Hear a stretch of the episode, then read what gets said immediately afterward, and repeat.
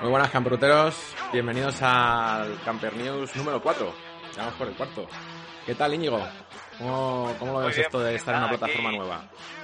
Sí, estamos un poco nerviosos, ¿no? A ver qué tal sale. Ayer ya hicimos un, primer adelanto para hacer pruebitas y tal, pero, pero sí, sí, estamos en Twitch. ¿Quién te lo iba a decir a ti? Eh? Hace un año que no está haciendo un directo fuera de YouTube. Nadie, nadie.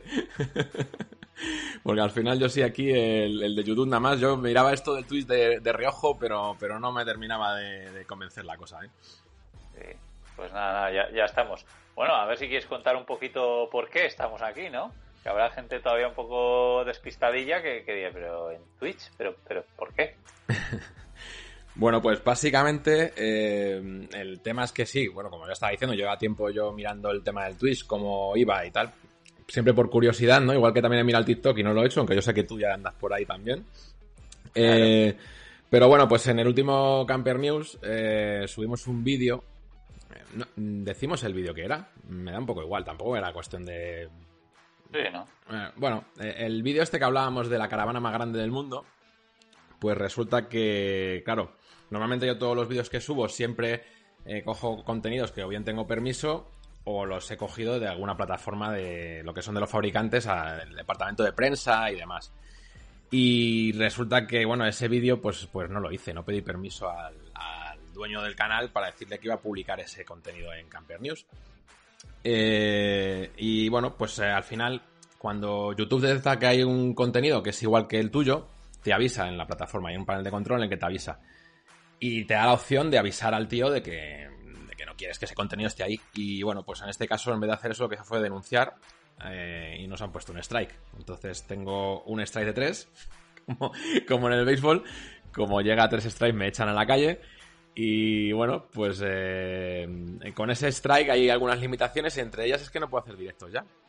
Así que básicamente me han echado. no puedo hablar ya en YouTube.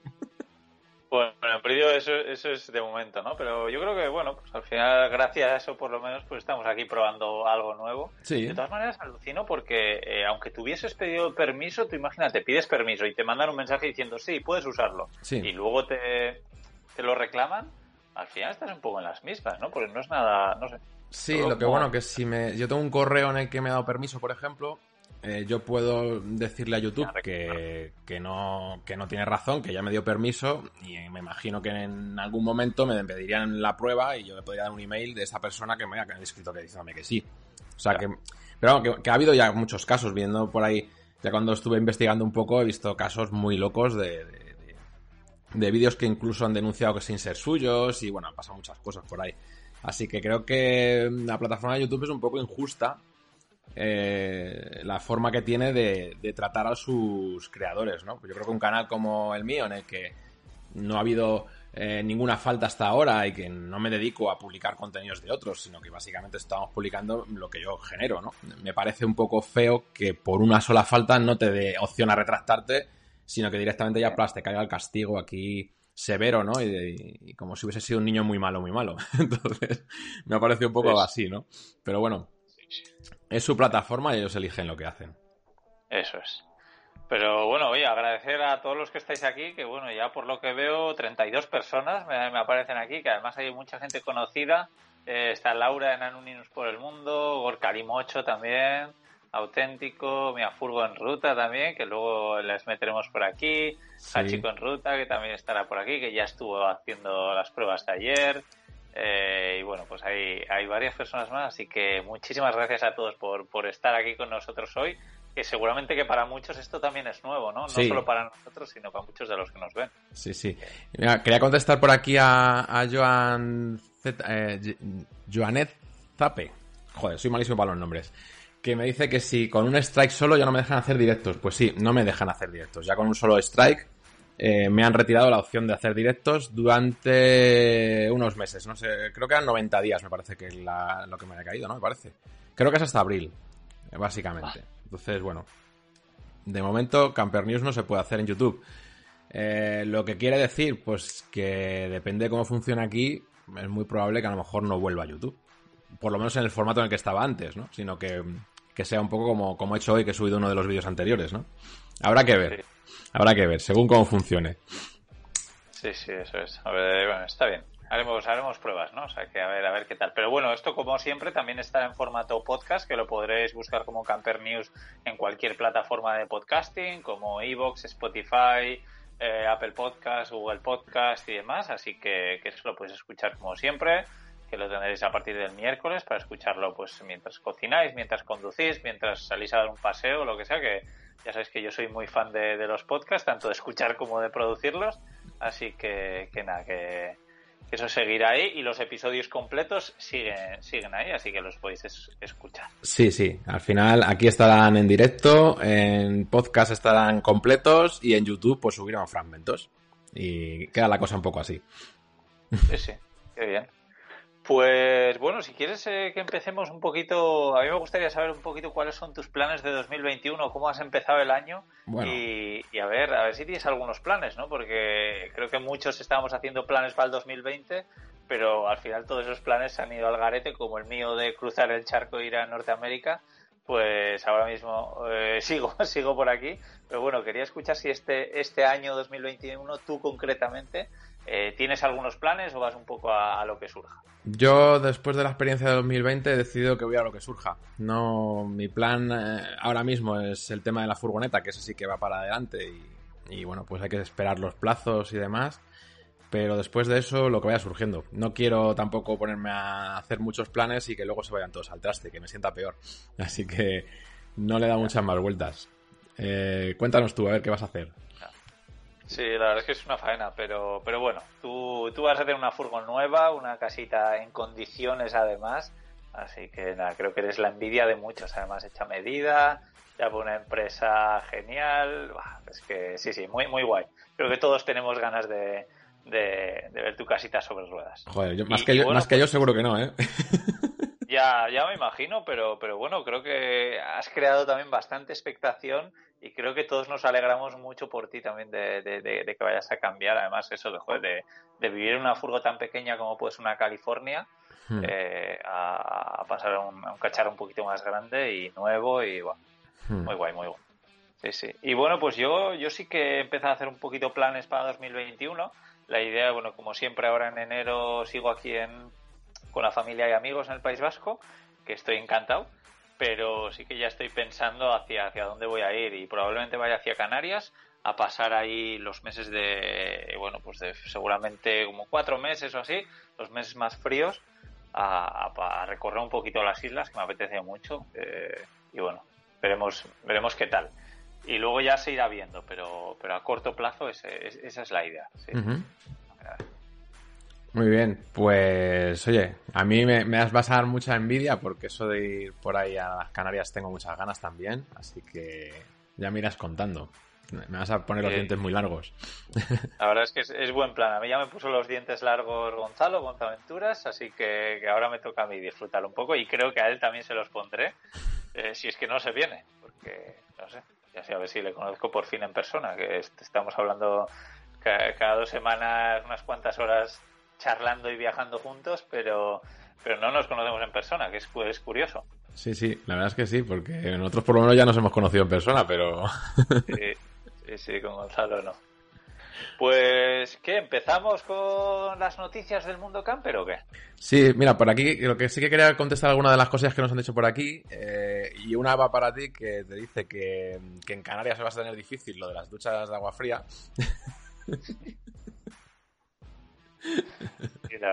pero bueno, seguro que algo, algo, haremos.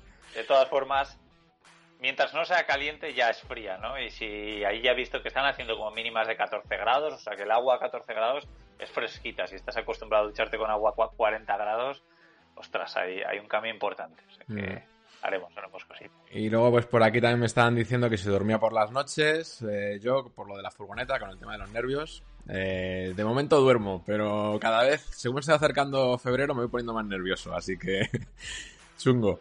Y, y bueno, aquí Igor Calimocho, que es muy cachondo, eh, dice que, que si hablo con Gonzalo, que también podría sortear mi Volkswagen. luego, si quieres, podemos hablar un poquito de eso, porque igual hay todavía alguien por ahí que no se ha enterado de, que, de, lo que está haciendo Gonzalo, ¿no? Luego lo, lo, hablamos un poquito eh, cuando empecemos con las noticias, porque es una notición. Sí, sí, sí, sí que lo sí. Eh, bueno, pues venga, vamos a dar las noticias. Vamos a entrar con la cabecera.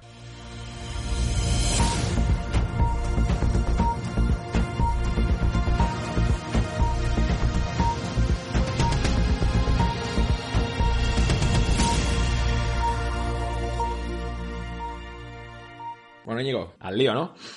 Sí, pues nada, empezamos. La verdad es que, pues mira, eh, hay una marca, eh, no sé nunca cómo se pronuncia, lo tengo visto hasta en la sopa, pero es Bursner, creo que es, una marca alemana de autocaravanas y, bueno, furgonetas camper también, que, bueno, llegan ya un tiempo apostando bastante fuerte por, eh, por el segmento de las gran volumen, porque siempre han hecho también autocaravanas, pero, pero han hecho tres modelos concretos eh, que están basados en el chasis de la Ducato. Creo que unas de 5 metros 40 más o menos, otra unos 6 metros y otro de unos 6 metros 40. son diferentes longitudes que en realidad se supone que son distribuciones diferentes, pero para mi sorpresa veo que todas esas distribuciones tienen el baño en el medio, que es algo que, que a mí personalmente no me gusta, pero, pero bueno pero sí que han sacado unas furgonetas nuevas bastante chulas, que son un poco el, paso siguiente a la serie que había hasta ahora, que son las Campeo. En cuanto a calidades y equipamiento, pues un poquito el, siguiente, ¿no? La gama que han sacado es la gama Eliseo y, y bueno, están pensadas para dos, cuatro plazas y el precio ronda desde los 43.000 euros, que tampoco son súper, súper caras, pero pues están súper chulas. A mí es un tipo de furgoneta que, me gusta, pero la distribución es algo que me, echa para atrás. Tú, eh, Antonio, eh, ¿te gusta esa distribución típica donde el baño es un baño cerrado y está en el medio? Que es, la más habitual, no sé por qué. Pues a mí la verdad es que mm, es, es una distribución que es la típica, sí. Normalmente siempre se suelen hacer eso, pero ocupa bastante espacio el baño. Y, eso al final pues empeora un poco eh, la sensación ¿no? dentro de la furgoneta, porque al final no tienes mucho, mucho espacio. Eh, y te queda ese espacio típico, ¿no? Que al final cuando queda la cocina y te ponen la nevera y en el lado contrario está el baño, te queda el, típico pasillo estrecho para ir hasta la cama que a mí no me termina de gustar. Visualmente, sobre todo, para mi hijo lo, hace todo mucho más pequeño. Pudiendo poner, por ejemplo, un, baño de que, es un poco modulable, ¿no? De, de quita y hmm. pon, o que se puede mover, como algún camperizador, guiño, guiño, que, hacen por ahí, ¿no? Hombre, a mí, eh, una cosa que me mata mucho es eso, cuando, cuando entras en una furgoneta gran volumen, que se supone que es más grande, y entonces luego cuando con esas distribuciones dices, ostras, no veo ese espacio, ¿no? O sea, visualmente no lo ves, que realmente sí que está ahí, ¿no? Y es aprovechable, pero, pero no lo ves. Y bueno, pues hay por ahí otras alternativas. sí, sí, sí. Bueno, por ejemplo, otra alternativa que, que, me apetece que, que, cuentes un poquito a ver cuál, cuál puede ser. Bueno, pues eh, yo no, este sí que no va a ser capaz de decir cómo narices se habla de esto, porque es que este nombre es súper raro. Es Opel, pero el Opel de Reino Unido, que es Vauxhall o algo así. No sé cómo se pronunciará. Sinceramente, ni lo voy a intentar. Eh, el caso es que esta marca, pues ha... Eh, bueno, ya, sabemos, ya sabéis que Opel pertenece ahora al grupo PSA, así que básicamente la nueva Vivaro es, es, una, igual que una Traveler o igual que la, que la Citroën Space Tourer, o sea, es un poco la misma base, ¿no? El tema es que sí que tiene eh, Vauxhall la Vivaro, la, Vivaro E, que es un modelo que es puramente eléctrico, y ahora pues se está rumoreando, porque todavía lo está buscando en su página web y no dice nada de que sea oficial, pero se está rumoreando que están planteándose para el 2021 sacar una Vivaro totalmente eléctrica y que sea camper. Y bueno, pues tendrá, pues será un poco típico como la California, ¿no? Que tendrá techo elevable, dos camas, eh, una nevera, fregadero, calefacción estacionaria y tendrá incluso placa solar. Pero claro, la autonomía va a ser de 230 kilómetros. Yo no sé qué, qué, opinas tú, pero lo veo un poco justillo, ¿no? Sí, eh, la verdad es que para el público habitual creo que sí que es, es muy justo, ¿no? Eh, hay personas concretas, como puede ser mi caso, que es muy raro el día que haga más de 200 kilómetros eh, en un día, por no decir nunca. O sea, no, me viene a la cabeza ahora un día que haya hecho más de 230 kilómetros. Pero, pero bueno, aún y todo, el, tener que depender de, sitios de carga, que normalmente, pues lógicamente no están medio de la naturaleza, que es donde suelo parar yo, pues lo, lo, penaliza. Pero efectivamente, normalmente cuando viajamos en furgoneta para nuestras vacaciones, lo lógico suele ser coger, irte a un sitio un poco lejos, unos 500 kilómetros o lo que sea, pasar ahí una temporada y luego volver. Así que para eso olvídate. Hmm. Sí, la verdad es que sí. Y yo es una de las cosas que me, que me choca un poco de todo esto que está viniendo ahora, ¿no? Que es todo el tema de, de, eso, de las furgonetas eléctricas, eh, que, ahora se habla mucho de, de qué vamos a hacer con, con, los vehículos diésel, pero es que yo no veo todavía alternativas. O sea, sí que se empiezan a ver ya en turismos, ¿no? Pero, pero no, lo, no le encuentro el sentido a un vehículo puramente de ocio que tenga una autonomía tan corta.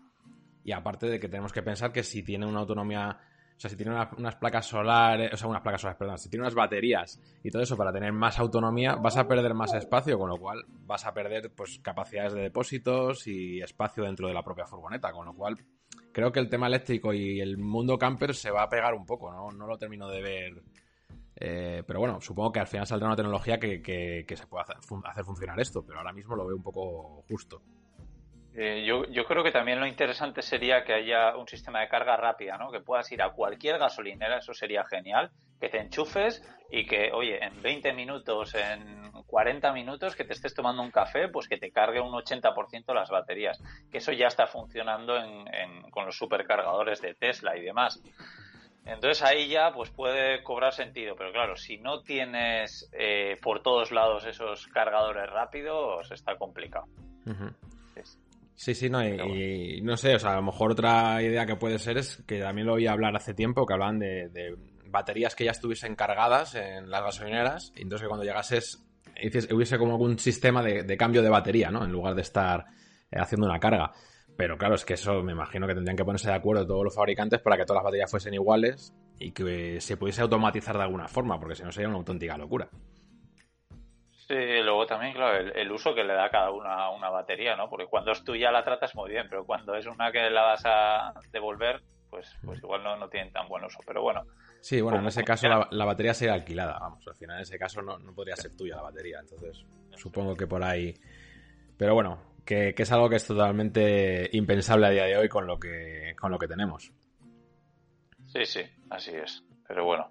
Y si no, otra, otra cosa que están haciendo unos jubilados, no sé si te has enterado que ha salido una noticia que han pillado unos, a unos jubilados que tenían la furgoneta, en vez de lleno de, batería, pues tenían 500 kilos de peso, pero el peso era en hachís.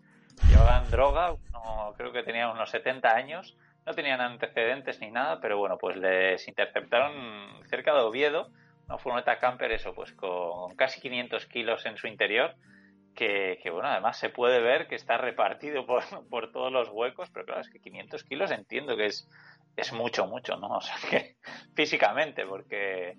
Hmm. Pero bueno, eh, se ve que lo que habían hecho es cogerlo en Gibraltar, creo, e intentar cruzar todo Portugal para que no les parase la policía por ahí, eh, la, la, policía española, pero en cambio al entrar a por Rías Baixas, creo que en Arousa, por cierto, donde estuve yo hace no mucho, que estaba plagado de mosquitos, que pasé unas noches bastante horribles, aunque el sitio era un paraíso.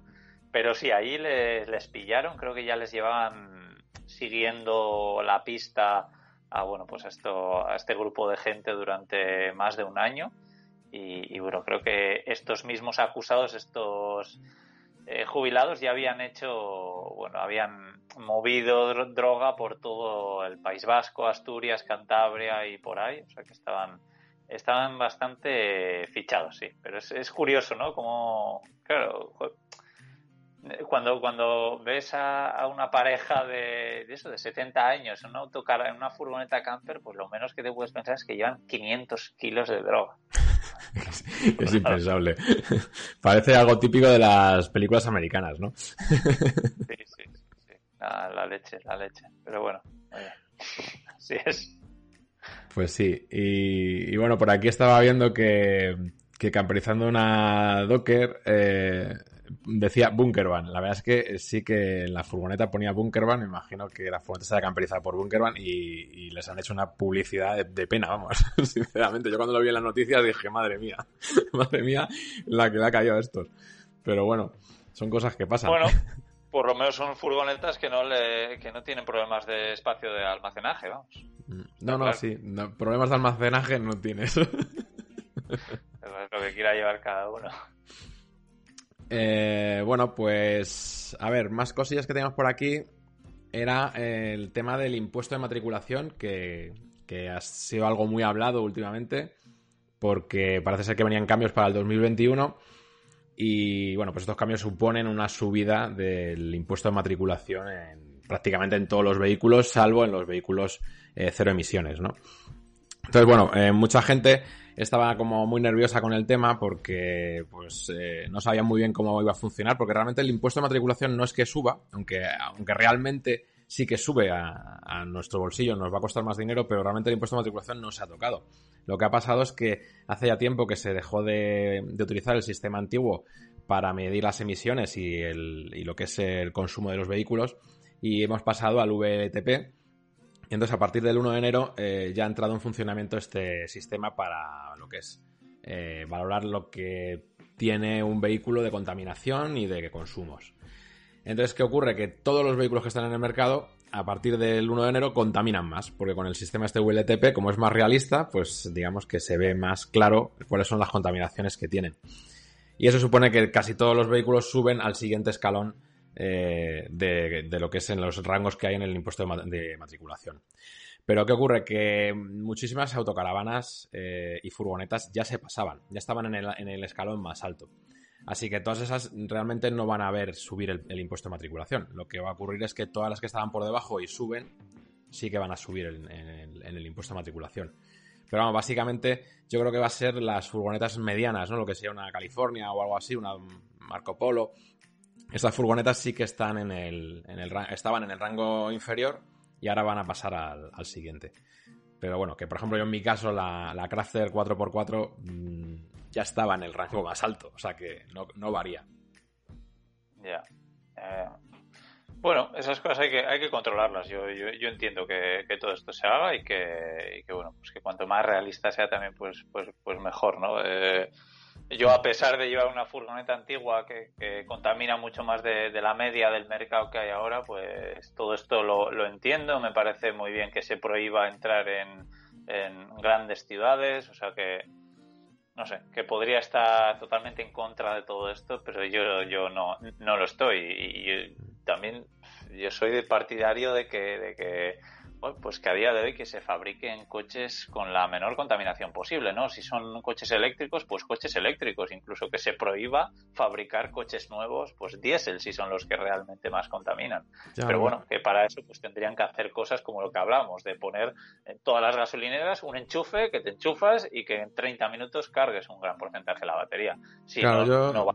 Yo lo que creo que, que, está pasando es que, que, me parece estupendo y que yo soy, yo estoy a favor totalmente de que hay que bajar la contaminación.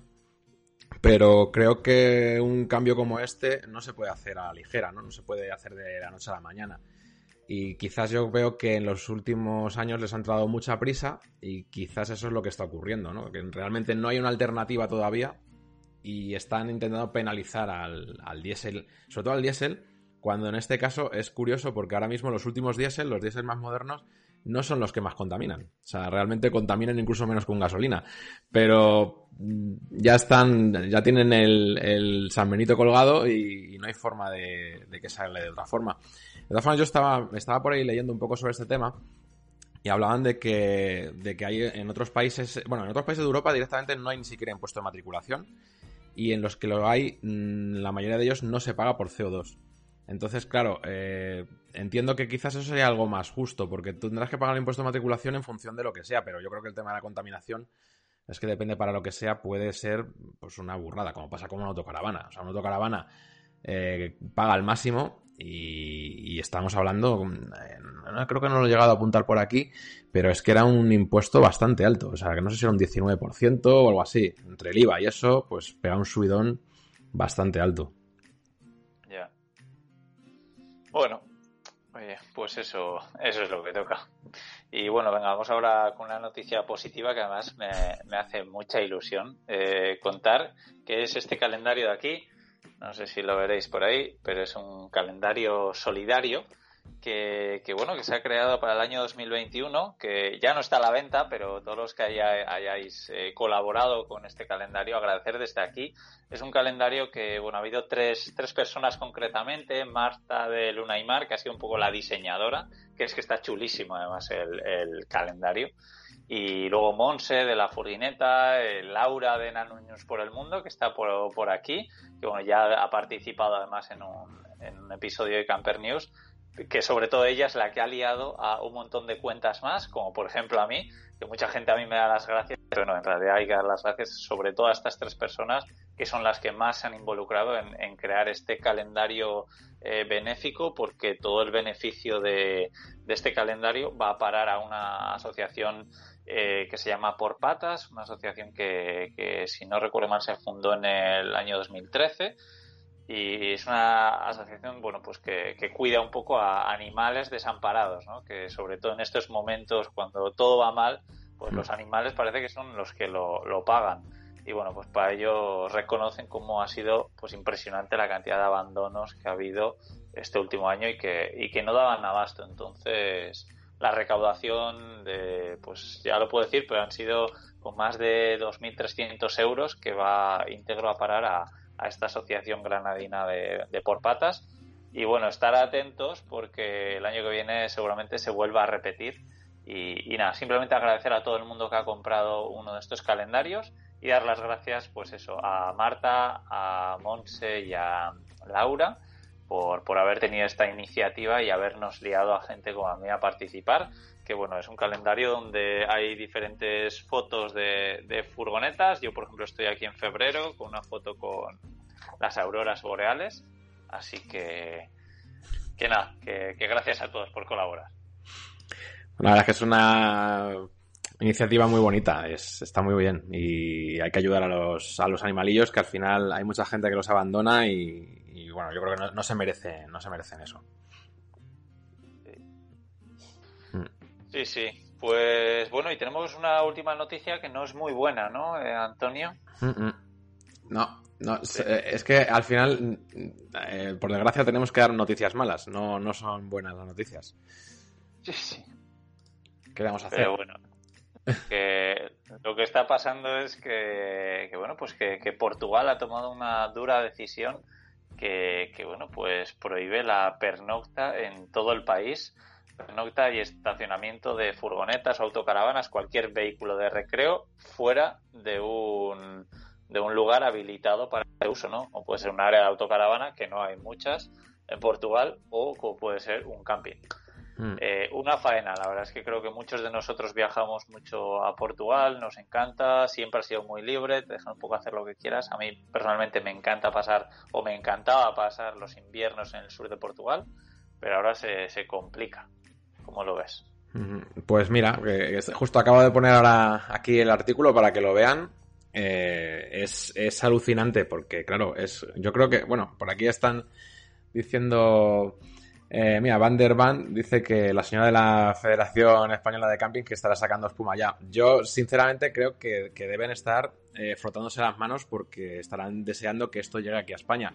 Básicamente es lo que llevan mucho tiempo pidiendo los, la Federación Española de Camping y es equiparar la acampada con, con la pernocta y que esté totalmente prohibido. Entonces los portugueses lo que han hecho ha sido eso, han equiparado la pernocta con la acampada y bueno, pues básicamente aquí lo dice que entre las 9 de la noche y las 7 de la mañana no se puede estar dentro de, un vehículo vivienda.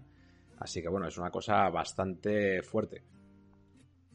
Sí, sí, a mí yo, yo lo que me gustaría es pasar ahí eh, el invierno, por ejemplo, y ver eso, cómo, cómo lo están llevando, ¿no? Igual ahora es un poco más duro, pero por ejemplo en 2022, en enero de 2022, no sé, si estás ahí en invierno y no hay mucha gente, a mí me, me cuesta pensar que, que, van a ir persiguiendo a, furgonetas y autocaravanas. O es lo que yo quiero pensar en mi mente de, pero, pero el problema es que ya tienes una ley ahí que te está diciendo que no lo puedes hacer y que como te pare un policía, vamos, te entre un policía o lo que sea, sabes que tienes la multa asegurada, que ese es el problema. Ahora digamos que estamos en un vacío y no se sabe qué pasa, ¿no? En algunas zonas o demás, pero ahí en Portugal ya está claro, ya dice claramente que no.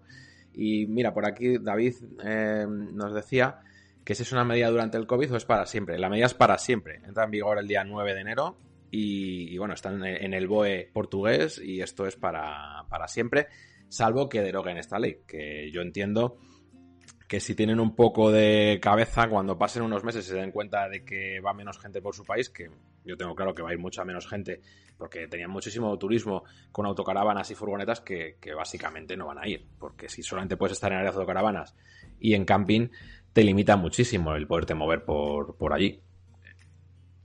Sí, sí, sí. Además eso que es que la gran ventaja, por lo menos para mí de Portugal, era eso, pues estar en, en playas salvajes, en acantilados increíbles, cerca del mar, en, plena naturaleza, eh, que igual estabas rodeado de tres, cuatro furgonetas o autocaravanas. Y he hecho grandes amigos así, además. Eh, he viajado también por ahí con mi gato. Eh, tengo, tengo muy buenos recuerdos que a mí escuchar esto se me pone los pelos de punta, la verdad. sí. que esto puede llegar a, España. Sí, no, y, claro, es que al final cuando piensas en que llegas a España dices, es que si es que ya no es una cuestión de, de lo que es la multa o de sino que es una cuestión de la falta de libertad que tienes, porque hay tantísimos pueblos en los que no hay un camping que no puedes, no podrías quedarte, o, básicamente cuando llega el invierno y cierran todos esos campings, que tampoco te puedes quedar en, ningún sitio, entonces te están diciendo que no puedes viajar de esta manera. Me parece que es algo, no sé, muy, muy fuerte, no sé, es una limitación de libertades muy grande, ¿no? Y todo para proteger unos cuantos. Yo entiendo que es verdad que hay gente que abusa y que habrá cosas que habrá que controlar y que habrá que legislar, pero yo creo que, hay un, un, paso intermedio entre todo esto y que no se puede pasar de todo a nada, ¿no? Y, esto es lo que han hecho los portugueses y espero que en España seamos más sensatos y que no ocurra esto. Em, mira, por aquí también nos estaban diciendo... Bueno, hay varias preguntas en las que nos preguntan si es solo para si un turismo no podría, o sea, si yo la verdad es que no lo sé. Habla de vehículos vivienda y autocaravanas. Em, así que bueno, la otra pregunta que había por aquí también era que decían que si afectaba a las furgonetas. Yo entiendo que sí, porque al final te habla de vehículos vivienda, entonces entiendo que. ¿ves? De hecho pone autocaravana o similar, o sea que yo, yo creo que sí. O sea, las furgonetas y las autocaravanas seguro. Ahora, me imagino que si estás durmiendo dentro de un coche, a lo mejor no te cae, no lo sé, no, no tengo ni idea, pero bueno, lo que está claro es que... yo, por lo que leí es eso, que lo, que no puedes hacer es, ese uso de un vehículo, o sea que, hmm. vamos, aunque, aunque solo ponga furgonetas, camper y autocaravanas, estoy seguro de que te, si, se dan cuenta que estás durmiendo en el coche, me imagino que te pondrían problemas al igual que si lo haces una furgoneta, aunque sea una furgoneta que pase desapercibida, ¿no? Que no tenga que ser una autocaravana como tal. Bueno, por aquí Nauninus nos dice que los chicos de Polar, Polar Lines, que, que sabiendo esto, decían que seguirían haciéndolo hasta que la policía les avisase en persona. Bueno, el problema es que a lo mejor no te avisan. Están ahora mismo por allí haciendo surf a diario, me, hmm. consta además. Y, bueno, sé que están muy, muy contentos allí, así que bueno, yo, a ver, les seguiré de cerca para, para ver qué, qué problemas le están poniendo o no les están poniendo. Y luego Kakinen nos dice que, los portugueses son muy listos y que empezarán a construir áreas en cada esquina. Mm, bueno, es probable. Si es así, todavía digamos que sigues teniendo un poco de libertad, ¿no? Pero si no, es muy fuerte. Sí, porque también muchas veces eh, nos echamos la mano, las manos a la cabeza con estas cosas, pero yo también me doy cuenta que a mí personalmente me gusta mucho pasar eh, el día en lugares paradisíacos donde sé que no puedo pasar la noche, hmm. pero, pero llego ahí a las 8 de la mañana y me voy ahí a las 9 de la noche. Entonces estás todo el día ahí y luego duermes en un sitio donde sí puedes dormir. Tampoco es un problema muy, muy grave. Sí. Bueno, eh estaba por aquí dando una vueltecilla, vamos a ver qué más cosas hay por aquí. Eh... Sí, estoy muy contento que estáis poniendo bastantes con, bastantes comentarios. ¿eh? Sí, sí. Eh, somos 36 personas ahora mismo, pero, pero veo que estáis activos, así que, que nada, que muchísimas gracias por, por eh, participar a todos. Esto, esto mola porque realmente se hace en directo para poder participar con, con vosotros, así que está muy bien que estéis participando. Y tengo que decir que me llama la atención porque somos bastante menos que cuando estamos en YouTube que en YouTube andábamos rondando las 200 personas online, aquí estamos a 36. Eh, pero veo mucho más movimiento, así que eso es buena señal, oye. Sí, sí, sí. Nada, me alegro. Bueno, eh, nada, estaba por aquí mirando. Bueno, sí que he visto por aquí que Camperizando una Docker me estaba diciendo que, que la suya está catalogada como turismo.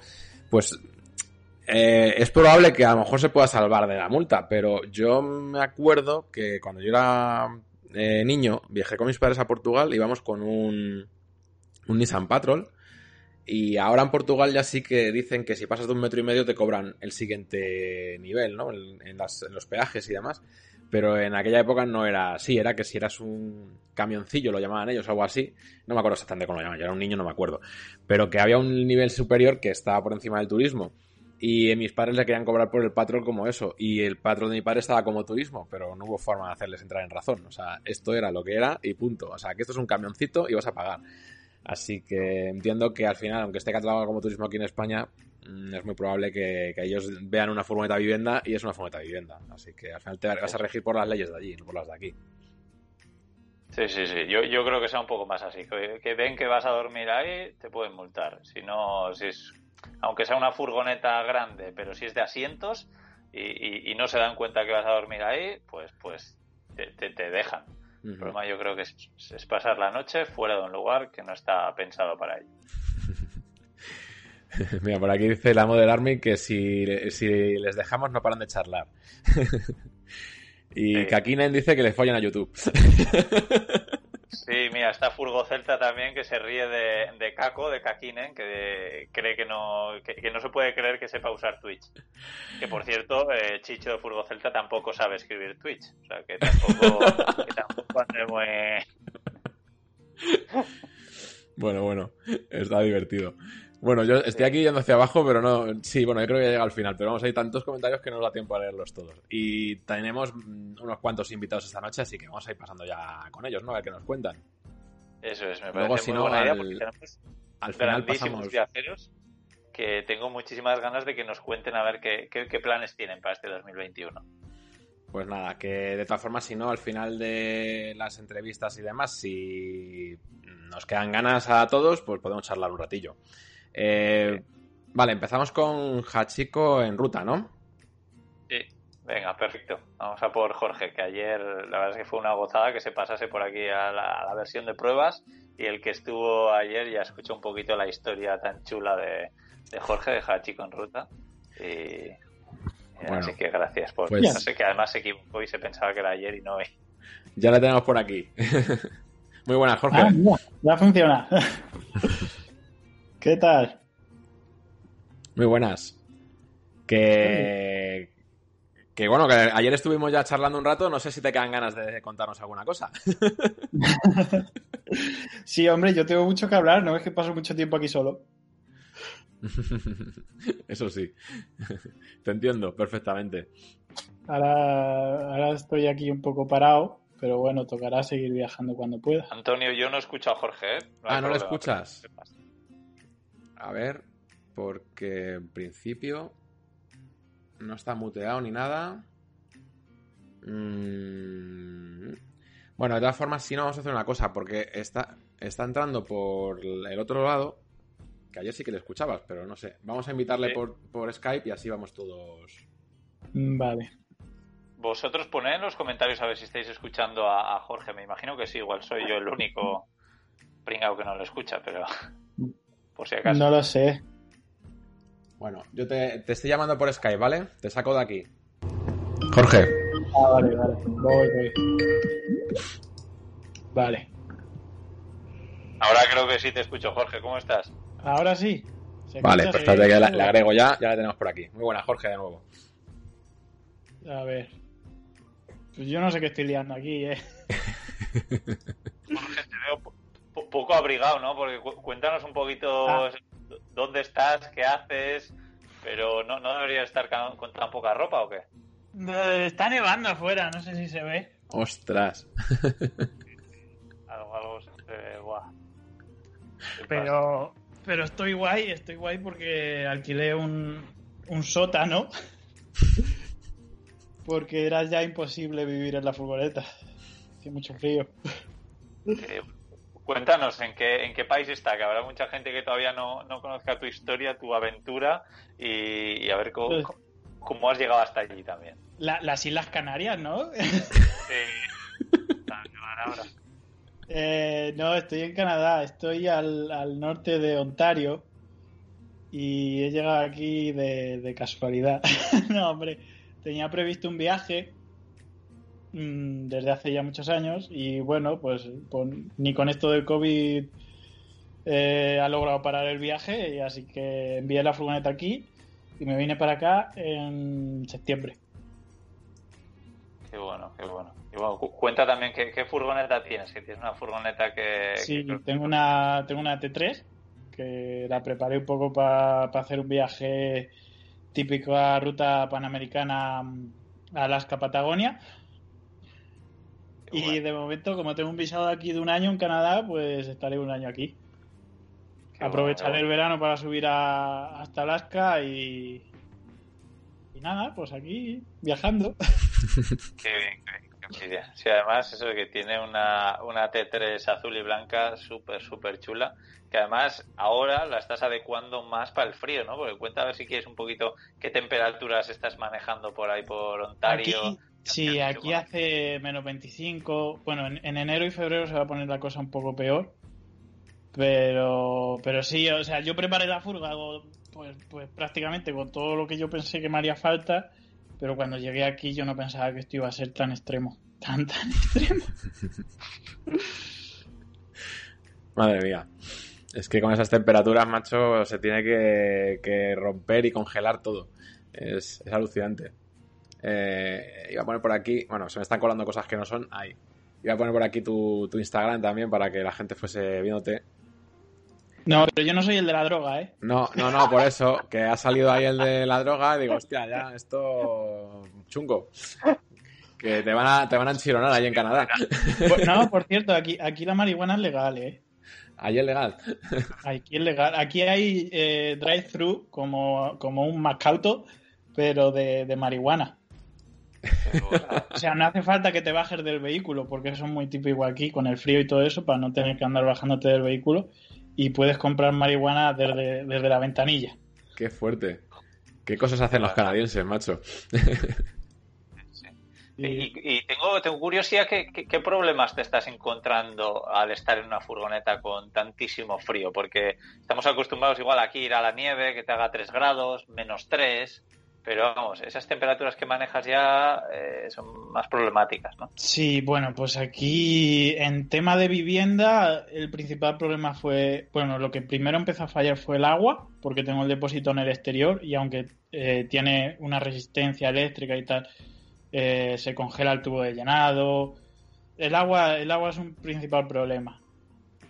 bueno, eso fue lo que primero pasó.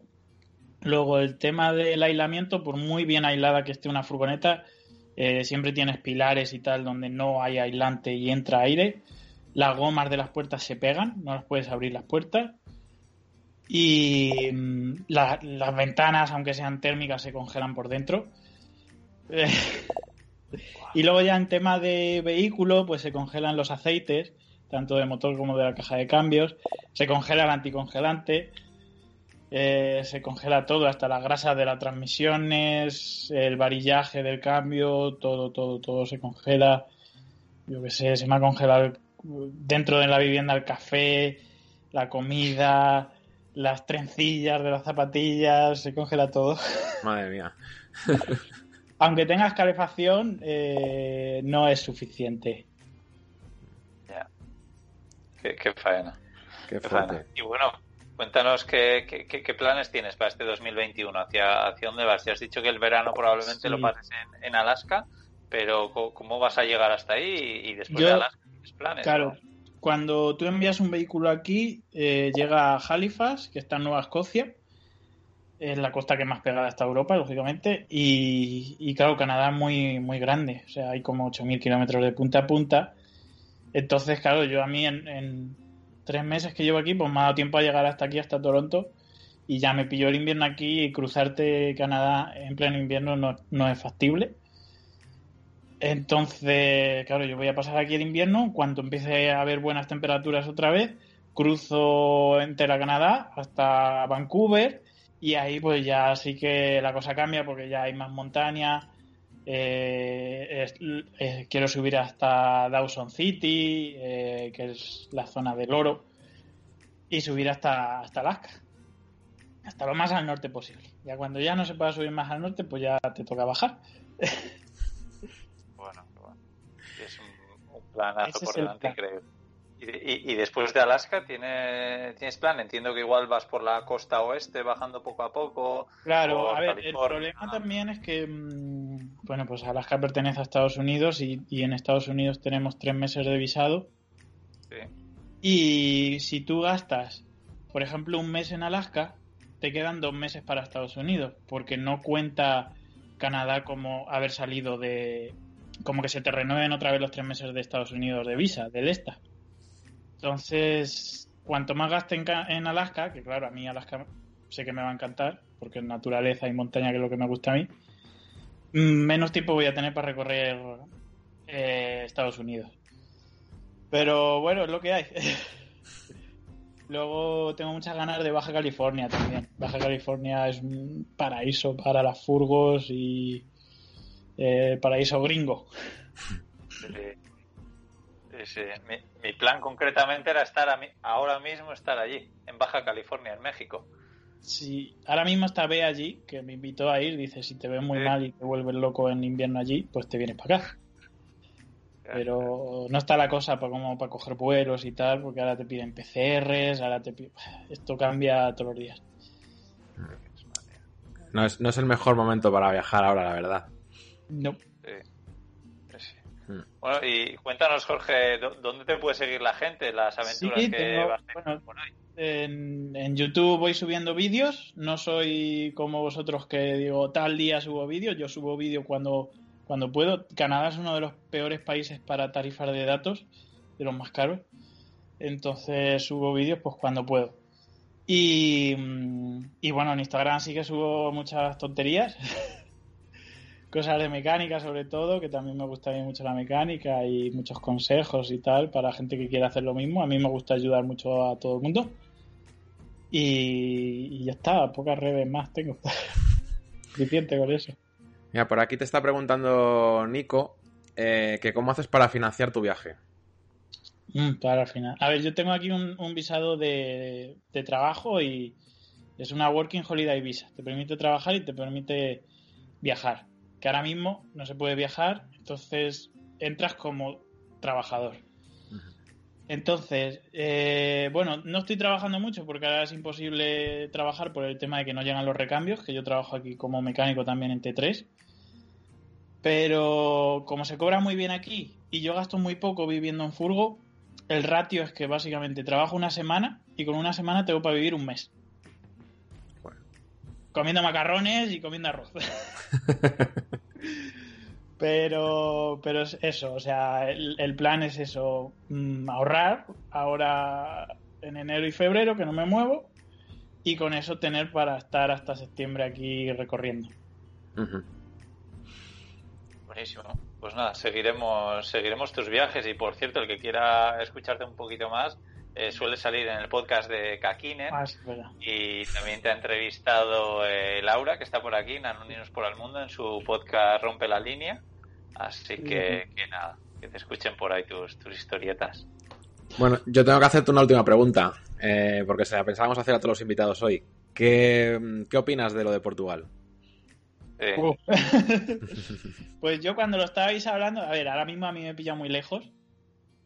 y claro, Mm, yo creo que si ahora mismo no se puede ir a visitar Portugal por todo eso, yo lo que haría sería decir, bueno, pues a mí me interesa ahora mismo irme a un país que me ponga más facilidades como es Francia o como es Alemania, y entonces me piro para allá.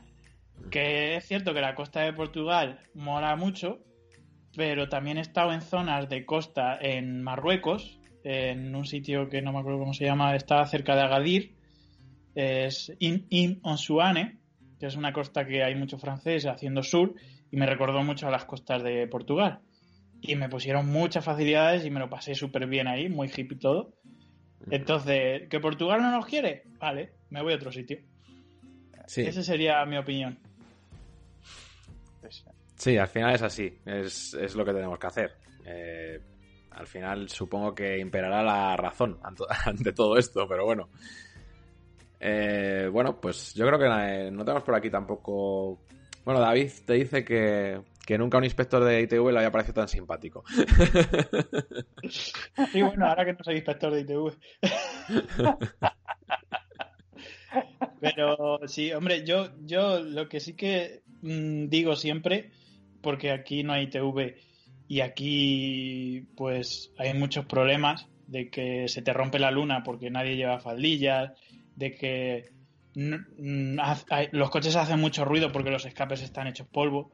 Entonces, yo estoy a favor de que haya una ITV, estoy en contra de algunos métodos que utilizan tan mm, severos, pero creo que sí que tiene que haber una ITV, por todas las cosas que he visto yo allí trabajando.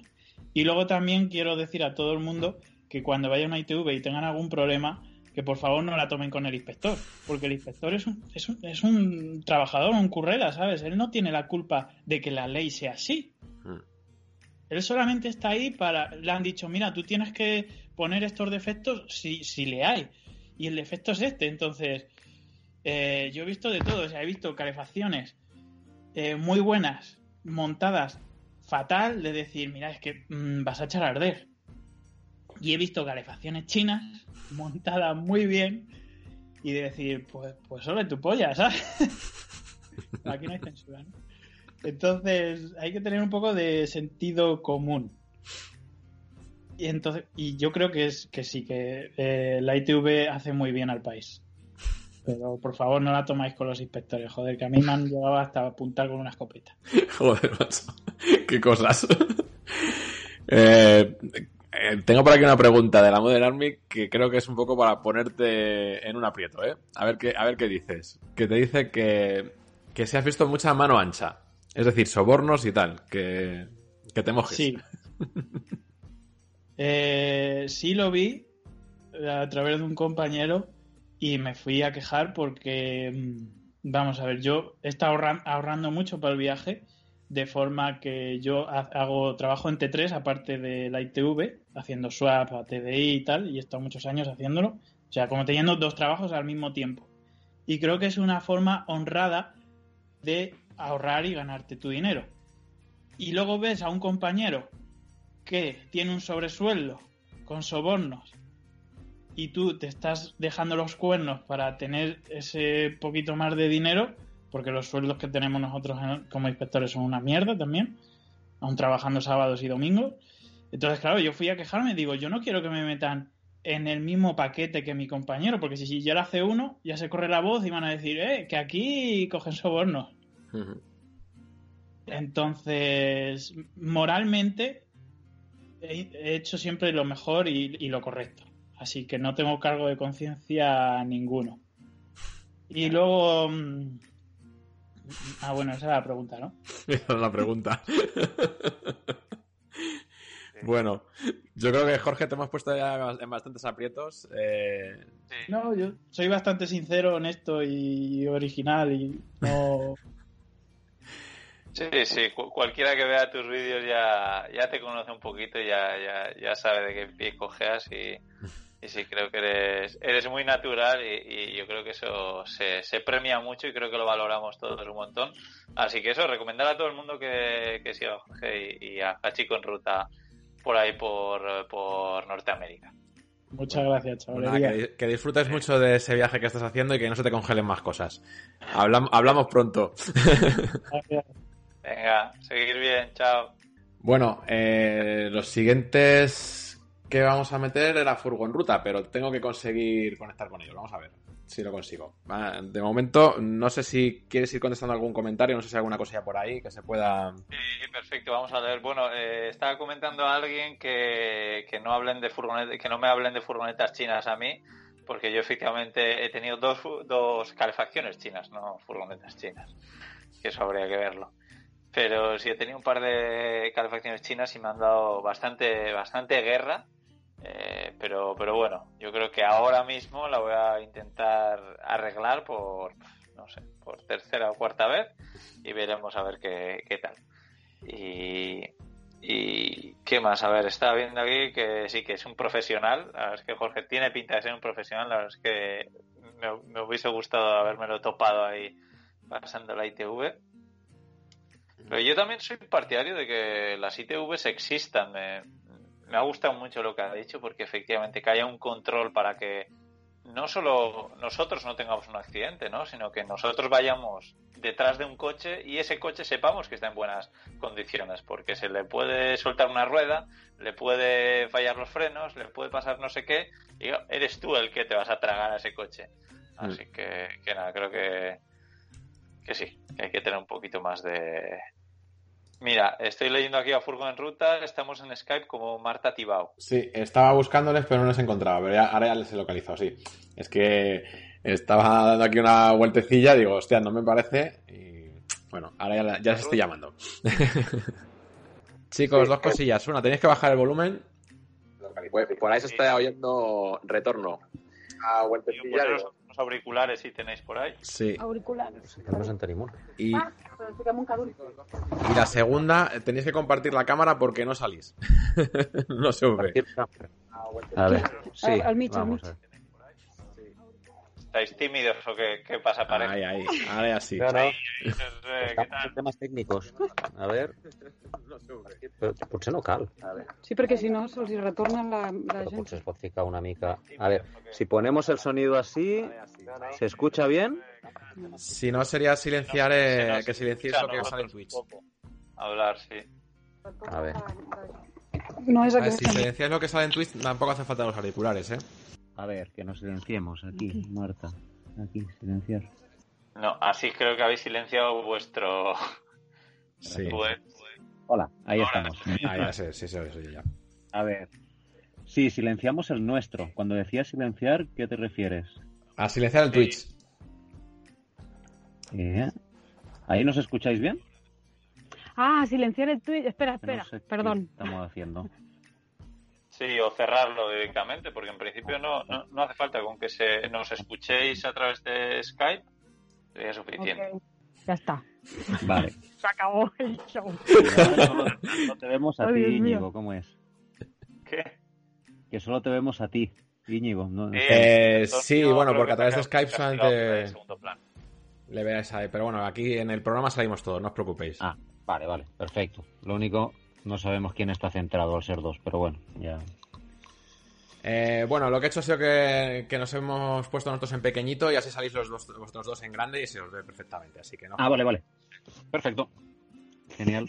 Bien, muy buenas pareja. Bueno, contarnos un poquito quiénes sois. Creo que yo os conozco de sobra. La verdad es que estuvimos juntos hace muy poco. Me cuidasteis como un rey. Y, bueno, pero, pero contarnos quiénes sois para todos los que no nos conozcan, dónde estáis y qué, qué planes tenéis para 2021. Bueno, pues, pues nosotros somos Marta y María, y somos de aquí de Cataluña y nuestro proyecto es Furgo en Ruta, un proyecto que empezó hace siete, ocho años y medio ya y estuvimos siete años y medio viajando por toda Latinoamérica, desde Argentina hasta México. Y bueno, hace un año decidimos hacer un break para estar un poco, unos meses con la familia y parar un poco. Y justo cuando decidimos parar durante unos meses, pues se vino la pandemia y lo que iba a ser una parada de ocho o nueve meses, pues se ha convertido en un año y dos meses prácticamente. Y nada, ahora nuestro proyecto actual es el día 23, pues tenemos, tenemos un vuelo para volver a, a México, a Cancún, que es donde tenemos esperándonos nuestra furgoneta, la Sayoneta, porque es una, una Volkswagen T4 California. Y bueno, vamos a ver cómo la encontramos, porque entre otras cosas pasó una, una plaga de ratas, bueno, ha tenido que tener un poco de todo, Madre mía. pero bueno, lo vamos a tener que recuperar cuando vayamos y, y nada, con muchas ganas de volver a la ruta. Pues nada. Yo, pa- para mí es un placer teneros por aquí porque yo creo que ya os lo he dicho en alguna ocasión, pero la culpa, la mayor parte de la culpa de que exista Camperruteros eh, sois vosotros dos, soy Furgo en Ruta. Porque, bueno, yo veía todos vuestros vídeos con mi hija Nuria y, y estábamos ahí los dos enganchadísimos al, a vuestro canal y, bueno, pues al final acabamos abriendo Campervan de ruta después de, de veros a vosotros. Sí, fue muy lindo. Me acuerdo que nos llamasteis, no sé cuántos años hará, pero bueno, antes cuando empezasteis, que vinisteis a Lloret a vernos. Sí. Y, y sí, estacionasteis ahí cerca de nuestra casita. y, y sí, Nuria nos reconoció, que yo pensaba, bueno, ella tiene mucha fe de que nos va a reconocer, pero... Sí, se sabía hasta la, hasta la música. sabía de la Se, canta- se cantaba la música también, sí, sí. Sí, sí, total. No, y, y qué sé yo, nosotros sí venimos haciendo vídeos desde, desde, bueno, pues desde que empezamos el viaje, incluso antes, ¿no? Porque Marta se dedica a la filmación profesional, yo soy periodista y de siempre hemos venido haciendo vídeos del viaje. Y, y bueno, pues nos hemos ido encontrando pues varia, varias gente que también se ha inspirado en, en nosotros para empezar a hacer vídeos y que luego nos habéis superado con creces en, en lo que son los la, la cantidad de vídeos y de seguidores, ¿no? Pero yo creo que es lo bonito también, pues, que se vaya Eso sumando más y más gente. Eso son cosas que suelen pasar, ¿eh? Que a mí también me ha, pas- me ha pasado, ¿eh? El alumno supera al maestro, esto es así. ¿eh? Y sí, sí. Pero bueno, al final lo bonito es eso, ¿no? De, bueno, ir sumando gente, gente viajera y gente que, que, que di- difundimos lo, lo que vamos haciendo y creo que es una manera muy, muy bonita de, de compartir esa inspiración que nos produce el hecho de viajar o de vivir viajando, pues, pues bueno, para compartirla y para que otra gente pueda, pueda también llenarse de esa energía para ya sea salir a la ruta o, o viajar a través nuestro, ¿no? No, la verdad es que a, a mí me encanta porque hablar con vosotros siempre es un chute de motivación espectacular. Eh, me encanta porque a- a- pese a haber viajado un montón, no estáis todo el día hablando de los viajes, de los lugares que habéis conocido, sino habláis mucho de, de qué es lo que os ha aportado el, el vivir de esta forma y los aprendizajes y, y no sé, la verdad es que es, es- fue un verdadero placer para mí haberos conocido en la Meeting Camper, haber escuchado esa charla espectacular que disteis y, bueno, luego pasar un par de días también por ahí juntos, pues pues fue la leche, sí. Y oye, lo que tengo curiosidad es de, de qué planes tenéis con la Sayoneta. Ahora vais a ir, entiendo que os pasaréis un buen tiempo limpiándola a fondo y poniendo todo en marcha, pero, pero que, que vais a ir hacia el norte, hacia el sur. Eh, bueno, sí, la idea, bueno, el 23 vamos para allá. Hay que avisar al mecánico, por cierto. Por, por suerte la furgoneta está estacionada en un mecánico, o sea que ya la idea es que llegamos un sábado, entonces el lunes la idea es pues ir a, a verla, a- destaparla, la tenemos tapada ahí con un toldo azul y a ver qué nos encontramos. Y estar uno o dos días, esperemos que en uno o dos días podamos sacarla al menos del taller y la idea es alquilar un, un Airbnb que ya estuvimos así que es baratito, que tiene un parking delante, entonces poder sacar todo lo de la furgoneta para limpiarla a fondo, porque somos conscientes de eso, que en junio tuvimos una plaga de ratas en la furgoneta, no sabemos el tamaño de las ratas ni qué fue lo Madre que mía. pasó ahí. No serían pequeñas. Entonces, bueno, o sea, estamos preparados a que pase cualquier cosa, entonces la idea es esa semana sacar todo, limpiar todo, desinfectar, bueno, todo lo que ve- veamos. Y si en una semana la podemos arreglar, que seguro, esperemos que sí, Sí. mm, de ahí no tenemos muy claros los planes, ¿eh? somos un poco así aleatorios. En, realidad, eh, después de, de- Eso está claro, la semana en Cancún está clara. Sí. De- después de un año viajando ya vimos que hacer planes no era nuestra manera de viajar y, y, bueno, nuestra manera de, de ver las cosas que cuando vives viajando, al menos según nuestra experiencia, pues lo mejor es no hacer muchos planes o hacer planes a corto plazo. Pero más o menos sí. Pero bueno, más o menos tenemos unas ideas de lo que nos gustaría hacer, puede, luego puede cambiar. Pero un poco la idea es, eh, nos gustaría ir hacia Chiapas, desde- ahora mismo estaríamos en Cancún, cuando vayamos para allá a México. Eh, bueno, vamos a estar una semana o diez días en algún apartamento, algún Airbnb mientras acabamos de arreglar la furgoneta y cuando la tengamos lista, pues pasar por Chiapas, que tenemos ahí varios, varios amigos, eh, también aficionados a las furgonetas y también nos gusta conocer esa, esa parte de México y luego ir hacia la costa oeste e ir subiendo, pues bueno, un poco para hacer la, la, la ruta inversa de la que comentaba Jorge, ¿no? Llegar hasta Baja California. Todos Eh, vamos para Baja California, no sé qué tiene eso. Vais a encontrar todos allí.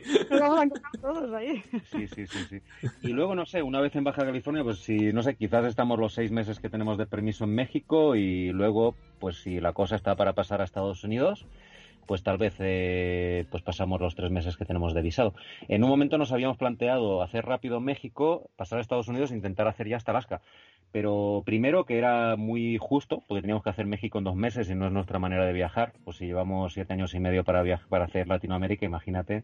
Y ahora acaba de decir el chico que no se puede entrar a Canadá. Ahora comenta que no se puede entrar en Canadá y, y la verdad que lo de Canadá y sobre todo Alaska es algo que si cuando llegue el momento nos apetece iremos y si no, pues, pues no, porque tampoco para nosotros es Tampoco el viaje era hacer Ushuaia-Alaska. O sea, si se da, perfecto. Y si vemos que hace mucho frío o, lo que sea, pues quizás eh, vamos para otra parte del mundo, no sé, más adelante, ¿no? Estamos con, con ganas de conocer otros continentes. Pero bueno, como mínimo, creo que vamos a tener para un par de años al menos en, en América. De hecho, estuvimos a punto de, bueno, hemos estado mirando para tener más tiempo en México, porque te dan solo seis meses y dijimos, a ver si por el coronavirus este no nos dejan entrar en Estados Unidos, y hay unos permisos que se llama de residencia temporal que creo que es bastante fácil de tramitar para quedarte más de un año en México. Porque como la furgoneta la tenemos escasa vivienda y tiene hasta 10 años de permiso en México. Dijimos, bueno, porque así, porque normalmente, bueno, renuevas yendo a la frontera. Y si, pero si no te dejan entrar a Estados Unidos no podemos renovar el permiso. Nos tocaría bajarnos a Guatemala. Está un poco lejos. Eh, pero bueno. Práctico. Pero al final no lo hemos tramitado, no sé. Eh, un poco sobre la marcha. Mira, por aquí, eh, Hachiko en ruta os está preguntando si hicisteis la transamazónica. Eh, no. No hicimos ninguna parte. La transamazónica fue de las partes que quedaron ahí pendientes. Y bueno. Es que se necesita mucha planificación, ¿eh? Es como bueno, no sé, en Paraguay conocimos un suizo, ¿era un suizo? Bueno, sí, creo que sí. Un suizo y tenía un planning, ¿sabes? Tipo en 15, porque son es una época muy justa la que para hacerlo, porque no tiene que haber lluvias, tal, no sé qué, ¿sabes? Y entonces como que tenía muy cuadrado, cada día había de hacer tantos kilómetros y aquí hay una gasolinera, aquí no sé qué. Uy, no, demasiado para nosotros. O sea, no, no, es nuestro estilo de viajar y soy un poco...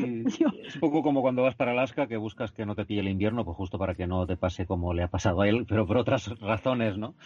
Pero el caso de, de la transamazónica pues es buscar una época que no sea de lluvias severas, o sea, que no sea temporada de lluvias y hacerlo con unos tiempos muy, muy pautados, ¿no? A no ser que tengas un muy buen 4x4 y quieras ir a la aventura, ¿no? Eh, así que, que, tiene que estar guay, ¿eh?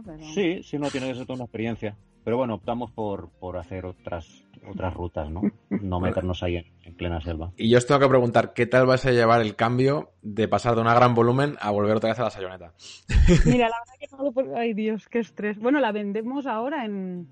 que en dos semanas, el, el viernes, este viernes que viene, no el otro, ya, ya tenemos una compradora que es una señora de aquí de Girona y ya nos ha hecho una paga y señal y ya el, viernes, dentro de dos viernes, ya se la vendemos. Qué pena.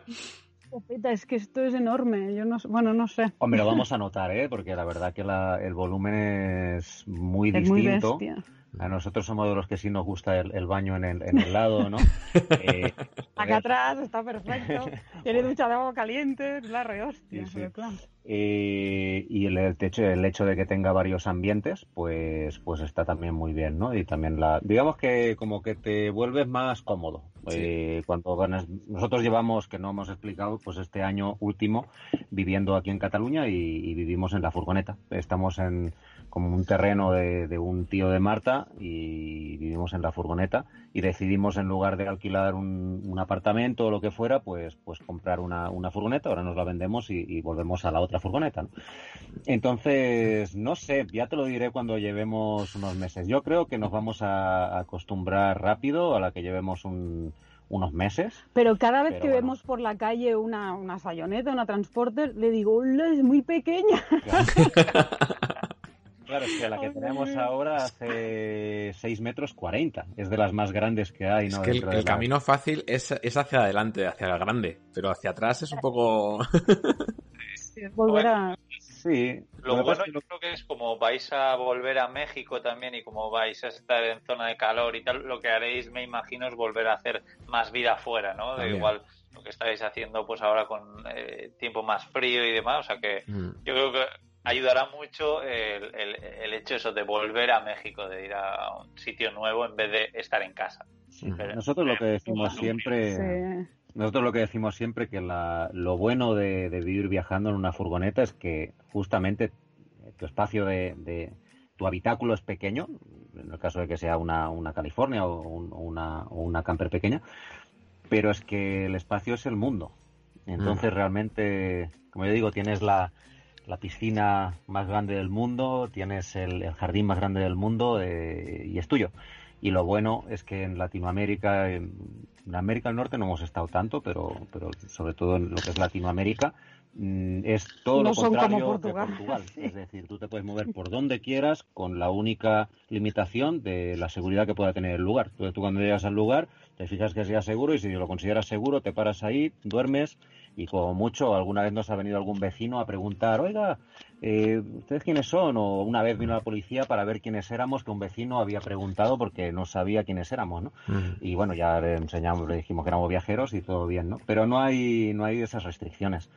Entonces, bueno, esa es una de las cosas que a nosotros nos, nos, encanta de Latinoamérica, ¿no? Que no hay tanta norma para todo y tienes mucha más posibilidad de, pararte en el lugar que sea, pernoctar y, y, bueno, mucha más libertad en ese sentido. Pero bueno, eh, esa es una de las cuestiones. La otra es que la, la sayoneta nos permite meternos por todas partes y un poco pues viajando eh, de aquí para allá por toda América. Yo creo que eso ahora mismo es, es, prioritario por encima de tener una, una furgoneta grande, ¿no? También llama menos la atención. Como es así viejita, te paran y no, no a nivel de, de la policía, de que busquen coimas y así, nos da la sensación que la sayoneta, al ser tiene un perfil más bajo, ¿sabes? Si fuéramos con esta, es tan grande que si la ven por dentro van a decir, ostras, esta gente tiene mucha plata, ¿sabes? Porque ellos tienen esa sensación, cuanto más grande, más plata tienes. La sayoneta, entre que pobrecita es viejita, esta que se cae a pedacitos, pues no, bueno, me da la sensación que no, no llama tanta la atención, que eso también es un...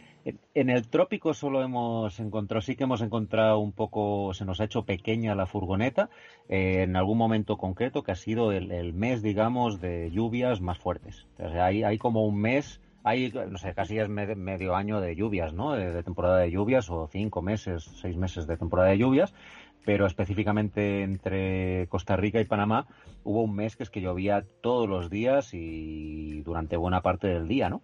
Y en ese mes sí que se, nos hizo un poco pequeña la furgoneta porque justamente tienes todo el mundo para ti, pero no puedes salir porque está lloviendo. Entonces, pues te tienes que quedar en la furgo, ¿no? Y bueno, ahí es el único momento que, que, de alguna manera dije, hostia, que aquí sí que me habría gustado tener un vehículo más grande. Por el resto, pues, pues ya te digo, haces vida afuera y la furgoneta pues tienes todo lo que necesitas para, para comer, para, para dormir. Igual hemos, hemos comprado, hemos hecho la tela de arriba del techo que estaba apedazada, o sea, la tenemos enganchada ya con, con cinta de esta charter, que yo todo lo arreglo con eso, pero ya era, o sea, no, ya no aguanta. Le enganchamos una tela la última vez. Ah, bueno, con tela y con pegamento, o sea, no. no hay que hacer eso, o sea, no es la manera de arreglar las cosas. un apaño. Entonces sabíamos que íbamos a volver, digo, encima va a estar podrido y ahora hemos comprado una nueva, que una empresa de aquí de Sabadell que las hace y esperemos, por favor, que sea fácil de montar, porque lo vamos a hacer nosotros y, estará contenta. Y encima es impermeable, antifungui, todo. Eh, sí, ya, os explicaremos cuando la, cuando, la, pongamos. A ver, y, qué tal. Y así podremos abrir el techo cuando llueva, que eso no podíamos mm. hacer hasta ahora. También. Eso va a ser una ventaja. Sí, con eso ganaréis un montón. Por cierto, Marta, que está diciendo aquí más de uno que qué bonitas las fundas de, los asientos. Ah. que, justo, se ha, caído, por eso me he acordado. Que, bueno, eh, porque Marta es bastante fan ¿no? de las calaveras y tal. viene por ti. Pues eh, que sepas que en los comentarios más de uno ha comentado que qué chula la...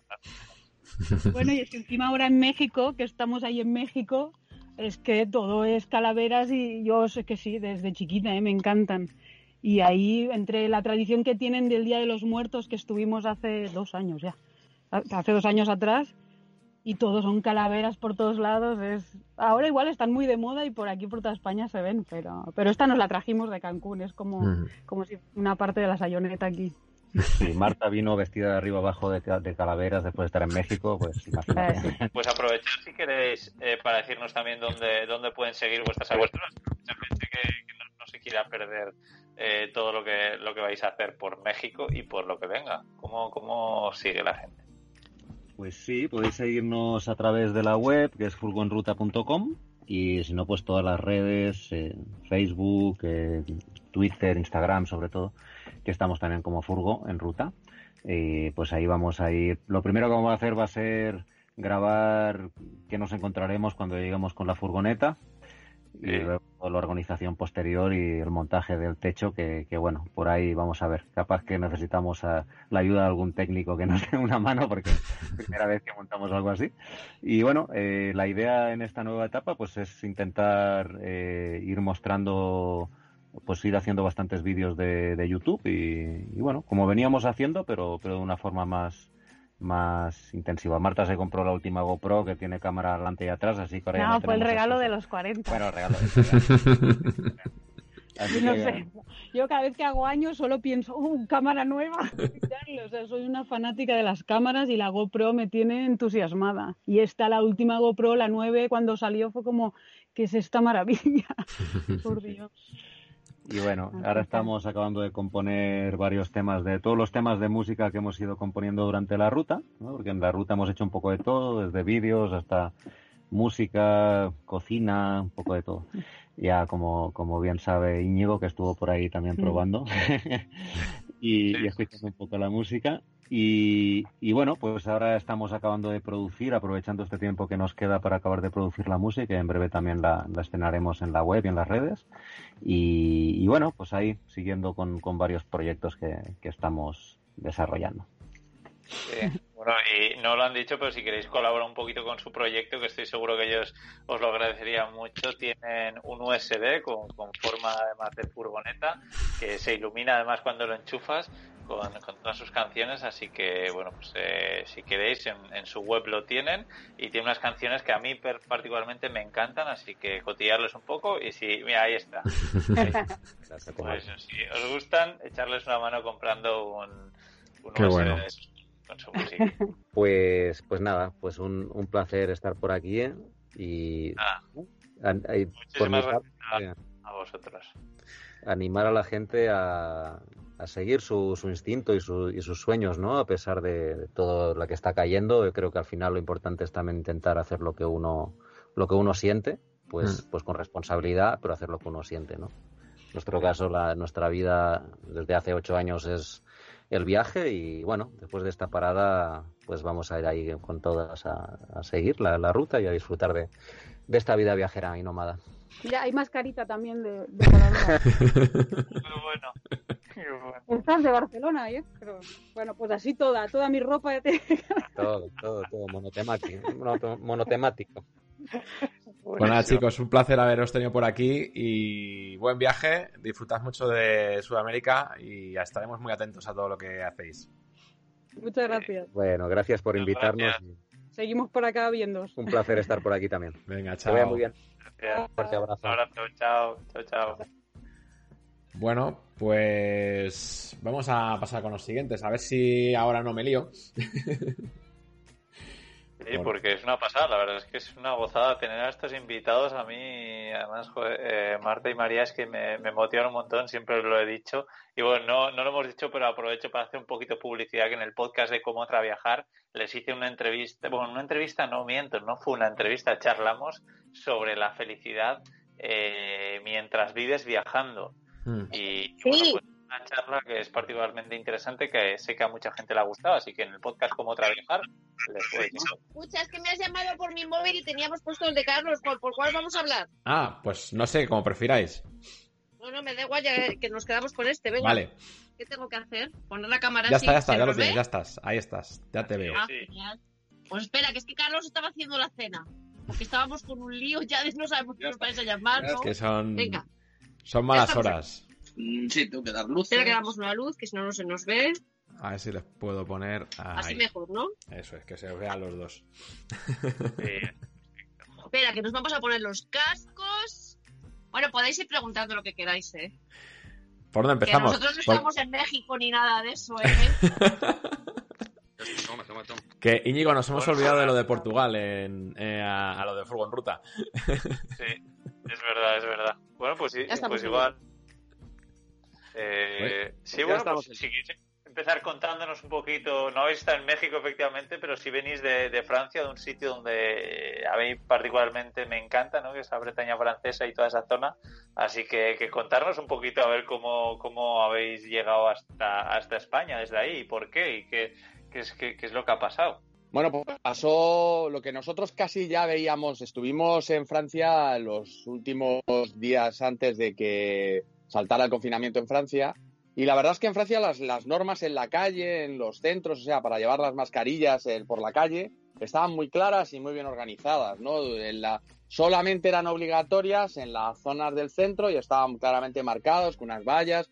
Todo el mundo lo tenía muy claro lo que tenía que hacer. Pero el problema que tenían era que no tenían esos mismos controles en los restaurantes. Y aquello era tremendo. O sea, la gente pegada entre sí y tal. Y al final, pues terminó pasando lo que pasó. El día que, que nos tuvimos que ir porque nos dijeron largo, eh, pues la verdad se ha dicho es que había 65.000 contagios ese día y tal. Y, y, bueno, pues Macron salió y nosotros la verdad es que esperábamos que, que Bretaña, que estaba con unas condiciones de contagios muy buenas, eh, a Bretaña le iban a dejar libre. Eh, Esperábamos siempre que iban a hacer pues París, eh, la, la, costa de, de, Marsella, Ibiza y demás, y todos los sitios que estaban realmente muy mal. Pero no, al final confinaron absolutamente toda Francia. Eh, apareció la policía en el, en el área que estábamos nosotros y muchos franceses, algunos de los cuales vivían allí todo el año y nos echaron. Así de clarito. Así que nos tuvimos que volver para España. Y volvimos para España pensando que veníamos a un confinamiento en España igual que el de allí, que sí, iban a cerrarlo la, todo. Porque la tele contaba lo mismo. La tele mm. contaba tales cosas que decíamos, vamos directos a confinarnos en España y nos llevamos la sorpresa de que aquí es un confinamiento muy light. No, no, nos encontramos con que a todos los sitios donde íbamos la gente estaba en las terrazas. Bueno, una sorpresa tremenda. Y desde entonces acá nosotros hemos terminado llegando a la comunidad valenciana, que es donde ya no nos movemos de aquí. Y la verdad es que Aquí, quiero decir, las terrazas. Eh, hoy no está la gente en las terrazas porque hace un frío terrorífico. Pero si no, las terrazas están bastante llenas. Sí, la verdad es que hubo un momento ahí cuando estáis vosotros a punto de venir que la televisión no estaba poniendo tan chungo que yo también decía lo mismo. Digo, nos van a encerrar otra vez igual que igual que en marzo, ¿no? Pero bueno, por suerte no ha sido claro. así. No, no, Entonces, esta vez, como ya todos hemos espabilado con respecto a marzo, era que todos estábamos pensando ya cuando me encierren que decida yo dónde, ¿no? Uh -huh. Eh, eh, vamos, eh, nosotros, digo los que vivimos en autocaravana, vivimos, como Antonio y nosotros. Como, como, tú, como nosotros y como tanta gente. Todos nosotros por eso vinimos a la comunidad valenciana. Dijimos, si nos encierran, por lo menos que aquí tengamos sol. Y, un área donde poder enchufarnos. Y un sitio donde nos podamos mover si nos confinan. Sí, porque mucho. la otra vez nos tocó en la calle. Vamos, era un área, pero era la calle y sin claro. enchufar y nada. Y bueno, y ahora venía el invierno, que entonces íbamos hacia la primavera, que siempre era mm. más benévolo, ¿no? Pero bueno, que. Y es, esa, esa parte fue dura y tal, pero la verdad se ha dicha es que luego. O sea, si el confinamiento iba a ser esto, pues. Eh, vamos a ver. Encantados. Tampoco mm. es, es, un gran problema de pasar un confinamiento como el que estamos pasando ahora mismo. Mm. Habrá que ver qué pasa en enero, que yo le tengo un poco de miedo a todo esto. Bueno, es que ya todo el mundo dice que en enero y febrero nos confinan, o sea que ya es Mm. como que la gente, por lo menos hasta por aquí se dice, ¿eh? que van a cerrar la restauración, que van a confinar.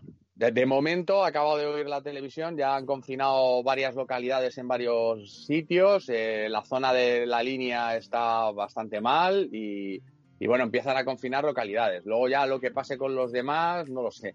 Nosotros, en este caso, eh, estamos en un área, bueno, pues se nos confinan dentro de lo malo, estamos bastante bien, desde luego. Pero, pero en fin, no, no lo sé. De, es que pueden pasar tantas cosas de aquí a febrero. Sí. Vamos, es, es, imprevisible.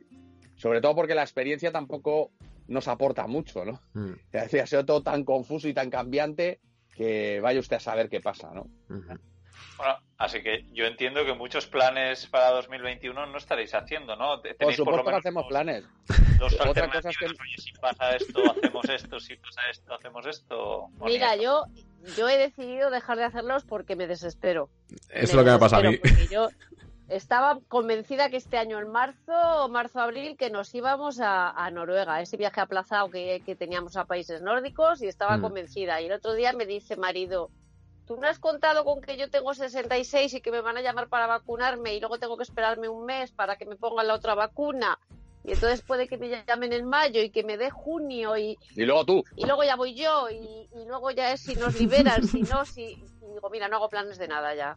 Dejar pasar el tiempo y ver. Vamos a ver, si pasa. nosotros, si por casualidad, por muchas casualidades, y, y- y existe un, no sé, nos cae un ángel encima, y en, ma- oh, yo qué sé, febrero o marzo, eh, se abre España y se abre Francia, nos vamos otra vez a Bretaña, que es nuestra idea, terminar lo que nos interrumpieron, ¿no?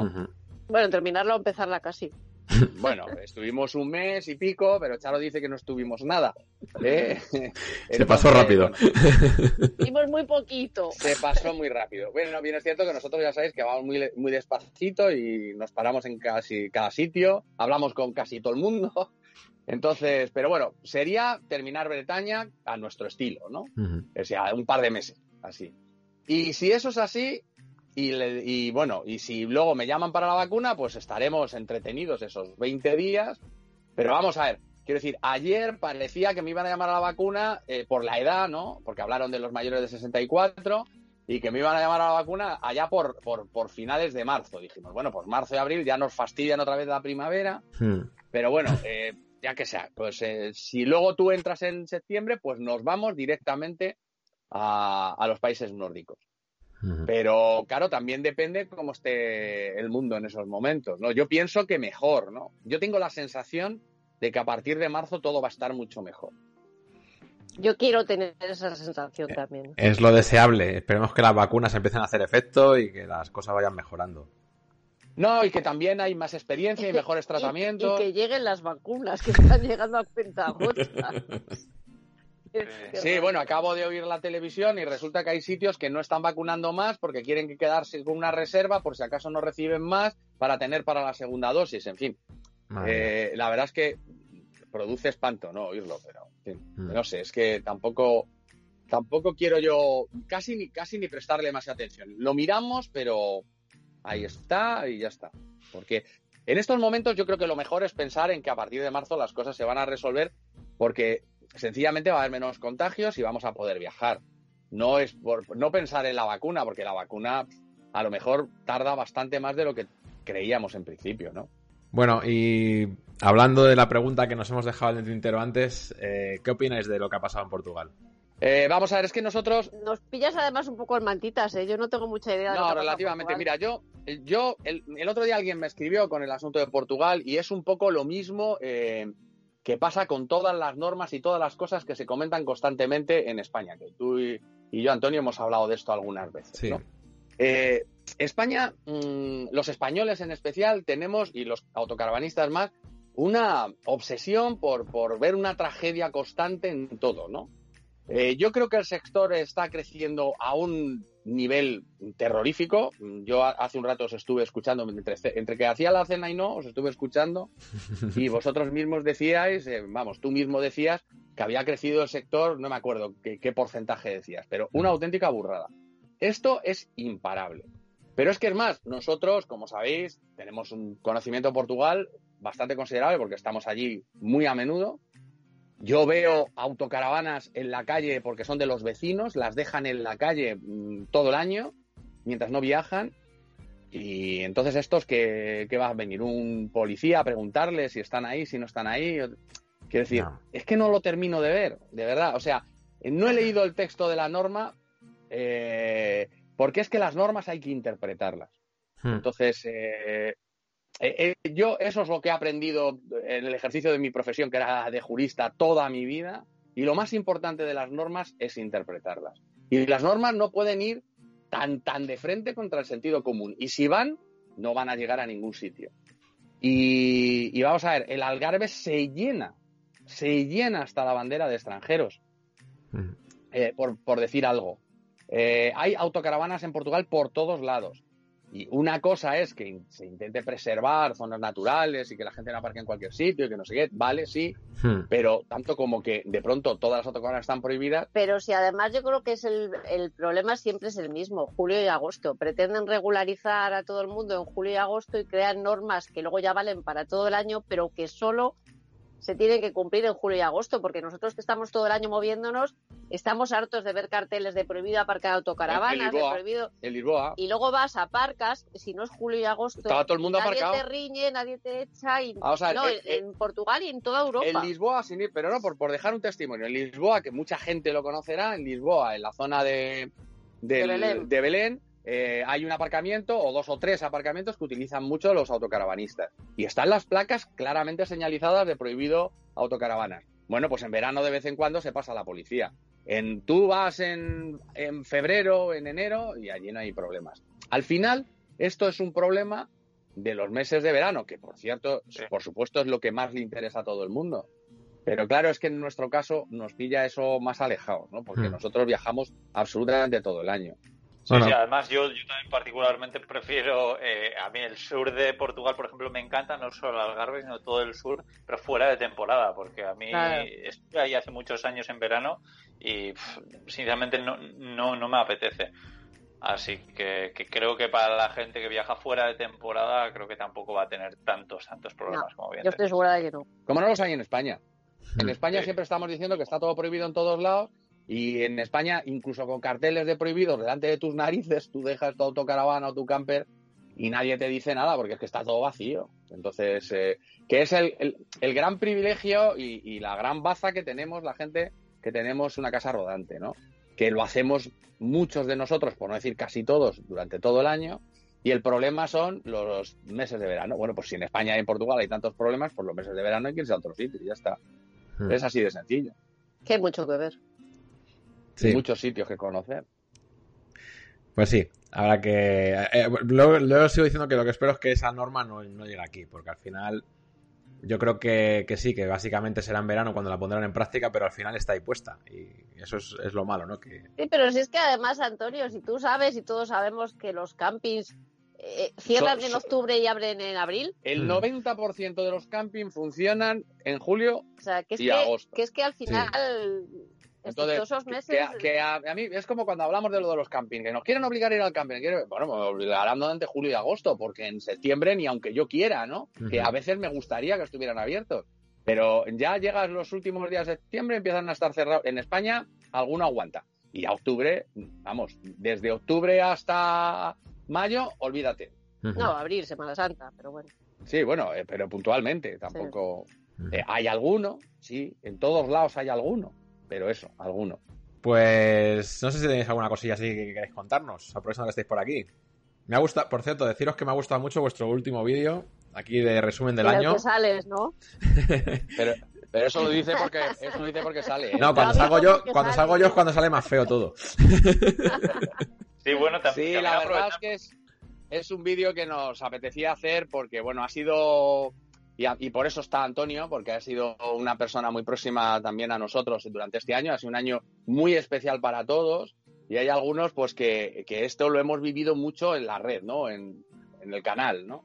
Y bueno, pues queríamos hacerlo y poner de manifiesto que los que nos siguen, pues sepan lo que hemos vivido desde este lado, ¿no? Entonces, la verdad es que yo creo, al final me alegro haberlo hecho. Eh, Carlos, no, no sé qué has liado con la tortilla de patatas, pero me está diciendo el rato aquí David que tienes que contarnos lo de la tortilla de patatas, así que eh, ya sabes.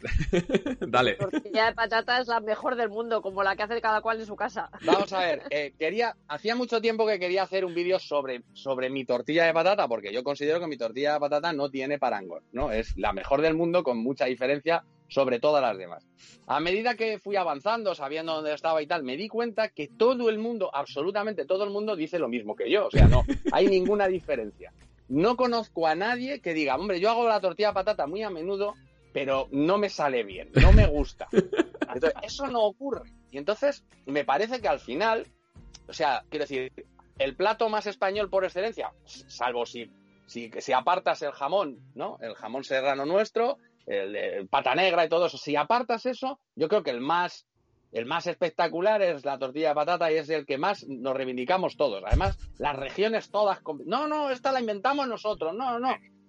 Y todo el mundo hace la mejor tortilla de patata. Pues se me ocurrió que teníamos que hacer un vídeo sobre la mejor tortilla de patata del mundo, que por supuesto es la mía.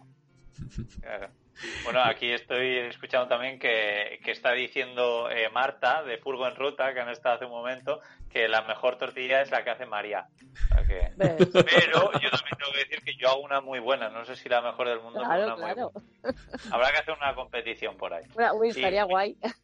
Sí, Sí, sí, mira, Oye, y- y... Carlos Charo, eh, eh, sois conocidos sobradamente por todo el mundo, pero por si hay algún despistado, sobre todo aquí en Twitch, que esto claro no es YouTube, entonces igual nos conoce alguno por ahí. ¿Dónde, dónde pueden seguir vuestras aventuras por viajando en autocaravana? Bueno, pues tenemos un canal de YouTube que se llama La Gaviota Viajera, tenemos un Facebook y un Instagram que se llama La Gaviota Viajera y además en Instagram a diario pues subimos historias de nuestro día a día. Y esas historias tú también las pasas a un canal de YouTube que Sí, se llama bueno, no tiene- Conde Gaviota y que no quiere contarlo Eso porque, no tiene mayor porque que es un canal muy modestito, pero que mola mucho. Bueno, chicos, chicos. que un placer Bueno, haberos tenido por aquí una vez más. Muchas gracias, a, vosotros. gracias a vosotros. Venga, ánimo. Adiós. Venga, a ver cómo está esa Chao. tortilla. Hoy no toca. Venga, chao. Eh, nos quedan más, ¿no? Nos queda uno más. Sí, todavía quedan Javi y Lidia, que además me estaban diciendo que andaban un poco justos de tiempo, pero bueno, a ver si entran a música ¿eh? para, para saludar. A ver si puedes pinchar con ellos, Vale, porque... el, el tema es... porque los estoy buscando y no sé cómo los tengo. ¿Se oye aquí? A ver. A les voy a decir que, que, os es- que te escriban, Antonio. Sí, casi que me escriban, sí. Vale. Y luego también un invitado más que además conocemos tú, tanto tú como yo, bastante bien. Eh, pues no, no va a poder estar, pero bueno, esperamos que, que esté en una siguiente edición por ahí. Porque, bueno, lo dejamos ahí un poquito en el, en el tintero. Sí, porque lo, lo hemos anunciado además. Pero, pero bueno, ya, ya, ya veréis. A ver, que ya, ya me han escrito Javi y Lidia que, que ya está, ya te están escribiendo por ahí. Sí, y lo que estaba diciendo antes es eso, que habíamos anunciado que César, Millán y Chris que iban a estar por aquí, pero no van a poder estar hoy, pero esperemos que estén pronto. Sí. Pero por si queréis conocer un poquito su historia, pues entrevisté a Chris en el podcast de Viajando Simple, que, que cuentan un poco ellos cómo han hecho un cambio radical en sus vidas. Y hablamos también de, de dietética, hablamos un poco de cómo cuidarse viajando en furgoneta o autocaravana. Así que si queréis echarle, echarle un vistazo a esa entrevista. No, me ponen, lo hemos hecho, estamos esperando a que acepte. Si no, bueno, como, como iban un poco justos de, de tiempo y además que se nos estamos alargando, ¿no? Porque estamos aquí muy cómodos hablando con gente súper interesante, pero llevamos una hora y cuarenta, ¿puede ser? Sí. Sí, llevamos... Eh, digo que si no lo podemos dejar para el siguiente, así ellos están más tranquilos y, y les podemos coger con más ganas y más, más relajados, ¿o qué? ¿Cómo, cómo lo ves, Antonio? Sí, no sé, yo no, no tengo problema, pero sí, no, no- García Fabre, sí, ya está, ya está, ya está. Aquí lo tenemos. Madre mía, ¿qué es lo que tiene el directo, macho? Que al final... Está diciendo Gorka Limocho que tienes tantas pantallas que no los encuentras. Pues tengo tres pantallas ahora mismo. Aquí. tres Ya monitores. se te ven tengo. mirando de un lado a otro, bastante bueno. Y nada, Furgo en Ruta también están diciendo por ahí que también quieren tortilla. Sí. La verdad es que ya qué buena es y tan, tan fácil de hacer. Mira, por aquí tenemos ya a Javier. ¡Ey! Ya tenemos aquí a Javier. Javi. ¿Cómo estamos? muy buenas. Muy buenas, ¿Cómo chicos. Hola. A ver que ampliamos esto un poquito. Toma, espérate un segundito, voy a cerrar. Sentimos ¿Qué la, espera, pero nos hemos puesto aquí a hablar con, con gente que ya conocéis vosotros de sobra, además. Y claro, es que es imposible hacerlo más rápido, ¿no? Ya, se complica. Estamos aquí, nos habéis pillado de cumpleaños. Buenísimo, buenísimo. Qué bueno. Por ahí estoy leyendo comentarios de, de Furgo en Ruta. Que, que bueno, contarnos un poquito eh, quiénes, quiénes sois. Por cierto, tengo aquí eh, vuestros libros ahora mismo que me están sujetando esto. Os enseño por aquí, pero bueno, Javi y Lidia son dos grandes viajeros que, que, bueno, además acaban de sacar dos libros súper chulos. Pero bueno, contarnos un poquito quiénes sois para los que no os conozcan todavía. Pues nada, eh, se me ha pasado aquí, voy a ir a por el móvil. Eh, pues nada, somos Lidia y Javi de Van Travelers. Empezamos a viajar en el 2014 en furgoneta y nada, y desde entonces pues nada, estamos ahí con nuestra vuelta al mundo. Regresamos el, el año pasado, eh, no, el anterior, a finales de año para escribir los libros y bueno, ya le estamos dando vueltas a, al próximo destino, cómo lo organizamos, mm, a ver, bueno, un poquito sobre la marcha, a ver cuándo podemos salir. Buenísimo. Bueno, eso, eso es lo que queremos saber, ¿no? A ver qué, planes tienen viajeros como vosotros que habéis cruzado toda América entre muchos otros viajes, pero, pero a ver qué, qué, qué, qué os depara el 2021. Bueno, pues esperamos que la situación se normalice y a ver si en primavera podemos salir para Mongolia. Aunque tenemos ahí unos amigos también viajeros que nos están diciendo que vayamos a África. Así que bueno, no sabemos muy bien. O sea, un viaje va a salir seguro, pero, Pero no sabemos. creemos, creemos que primero eh, creemos que primero será Mongolia. Porque es más cercano, puede ser en primavera. Eh, o sea que bueno, lo tenemos aquí cerquita, no tenemos que planear tanto, ni tampoco muchos visados. Entonces, bueno, es, es más asequible, es más rápido, más fácil. Y, y bueno, y luego el, el verano, el invierno, el invierno del 2022 es- es cuando quizá nos vayamos con, con los chicos o hagamos alguna parte de África juntos. Esa es un poco la idea.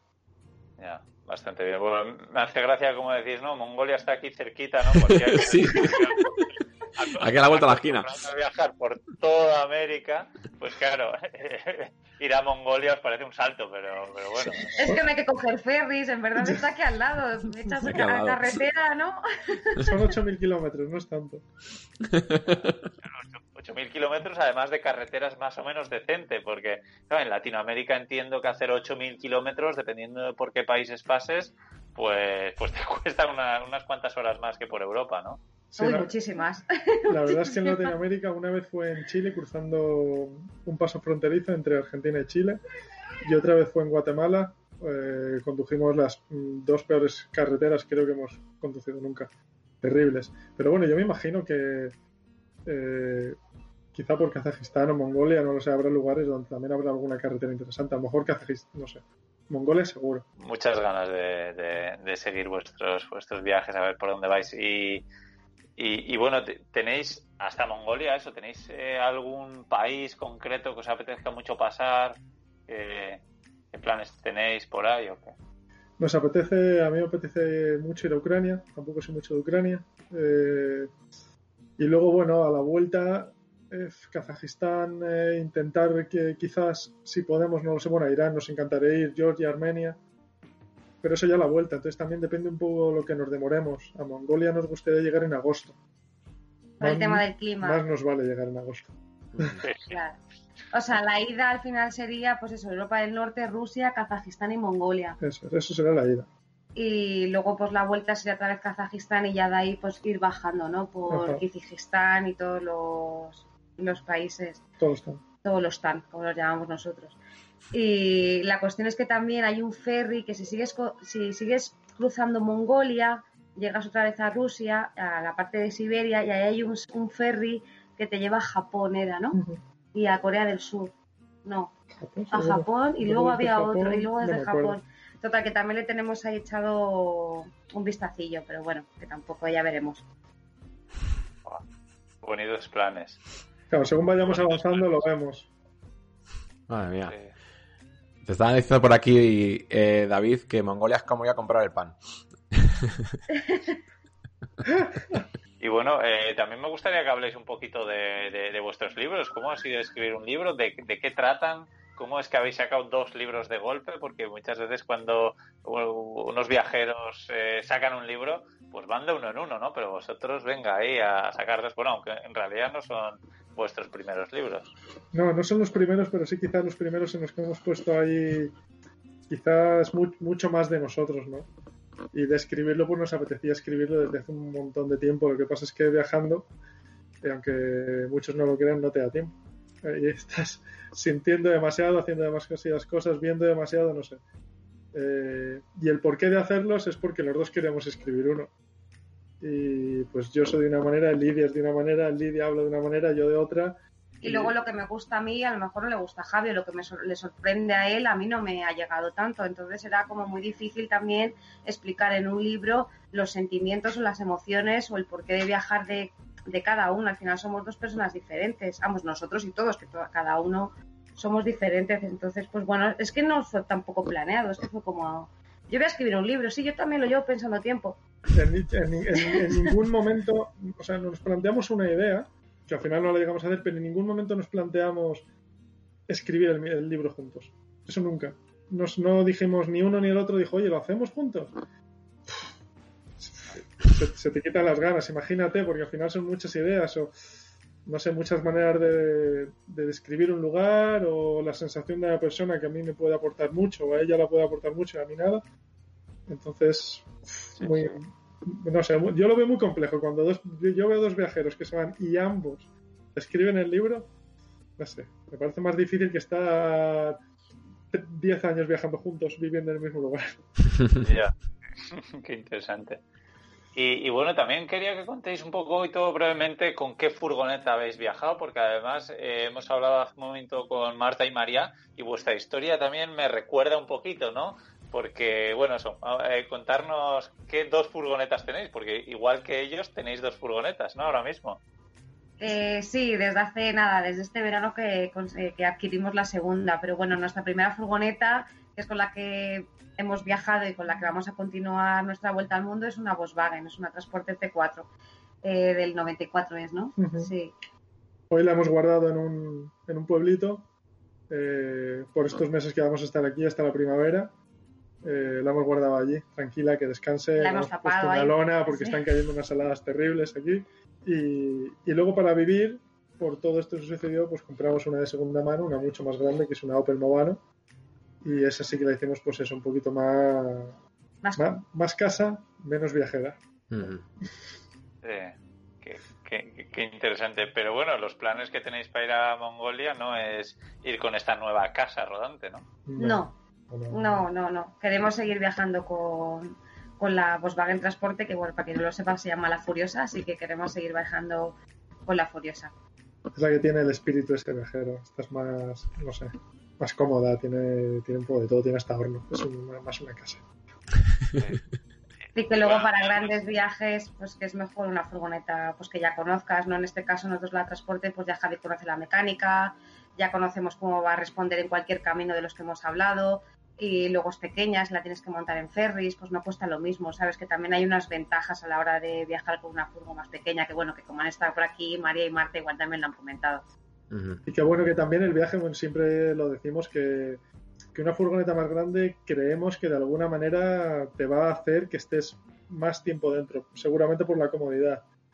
Y una furgoneta pequeña va a hacer pues que sientas eso el viaje, ¿no? Que estés fuera, que estés en la calle, que te metes en la furgoneta para dormir o que te metas en la furgoneta cuando hay 500 personas alrededor que por alguna razón te están mirando sin televisor. Entonces, Sí, sí, sí. No, la verdad es que es, es interesante. Y, y algo que me gustó mucho y que, y que llegué a esa conclusión en la Meeting Camper, donde vosotros disteis una charla, igual que María y que Marta, que también dieron, dio otra charla Salva de Altercombi Sí. y casualidad, no sé cuántas charlas hubo, pero no hubo tantas eh, de, de furgoneteros como para que tres de ellos eh, diesen eh, casi la vuelta al mundo en una Volkswagen T4. Porque mira que hay furgonetas, pero todos una Volkswagen T4. Y yo dije, joder, pues parece que yo he elegido muy bien también. Yo tengo una T4 del año 94 también, o sea que... ah, la tuya también es del 94. Sí, sí, sí. Qué bueno. Qué bueno. Sí, y además que tampoco es una furgoneta que elegimos porque elegimos que nos llegó. Es una de las cosas, por ejemplo, que, que tú lo dices en el libro. Bueno, no lo sé. Yo en el libro lo digo que llegó. No la buscamos y ya llegó, estaba predest- predestinado y por algún mo- motivo eh, fue nuestra. Que luego, por ejemplo, tampoco quizás sea la mejor para viajar en el sentido de recambios, como nos ha pasado a nosotros en, en Latinoamérica. O sea que bueno, Ya, igual por Europa tienes menos problemas, pero igual sí, efectivamente en, en Latinoamérica. Eh, en Estados Unidos creo que hay, también hay bastante mercado de Volkswagen, aunque son muchísimo más caras, que creo que ya me habéis contado alguna vez que os la intentaron comprar en alguna ocasión por ahí, ¿no? Sí, intentaron, sí, sí, sí, en. Ecuador, en Estados Unidos y en Canadá. sí. Pero en Canadá Y, fue ahí y como... nos, nos rondó, nos estuvo rondando la idea, pero, pero bueno, al final el dinero no es todo. Y queríamos seguir viajando, básicamente, y estaba bien, queríamos seguir viajando, y dijimos, bueno, habrá que ponernos a buscar otro. Bueno, entonces los que vamos con T5 somos ya muy pijos, ¿no?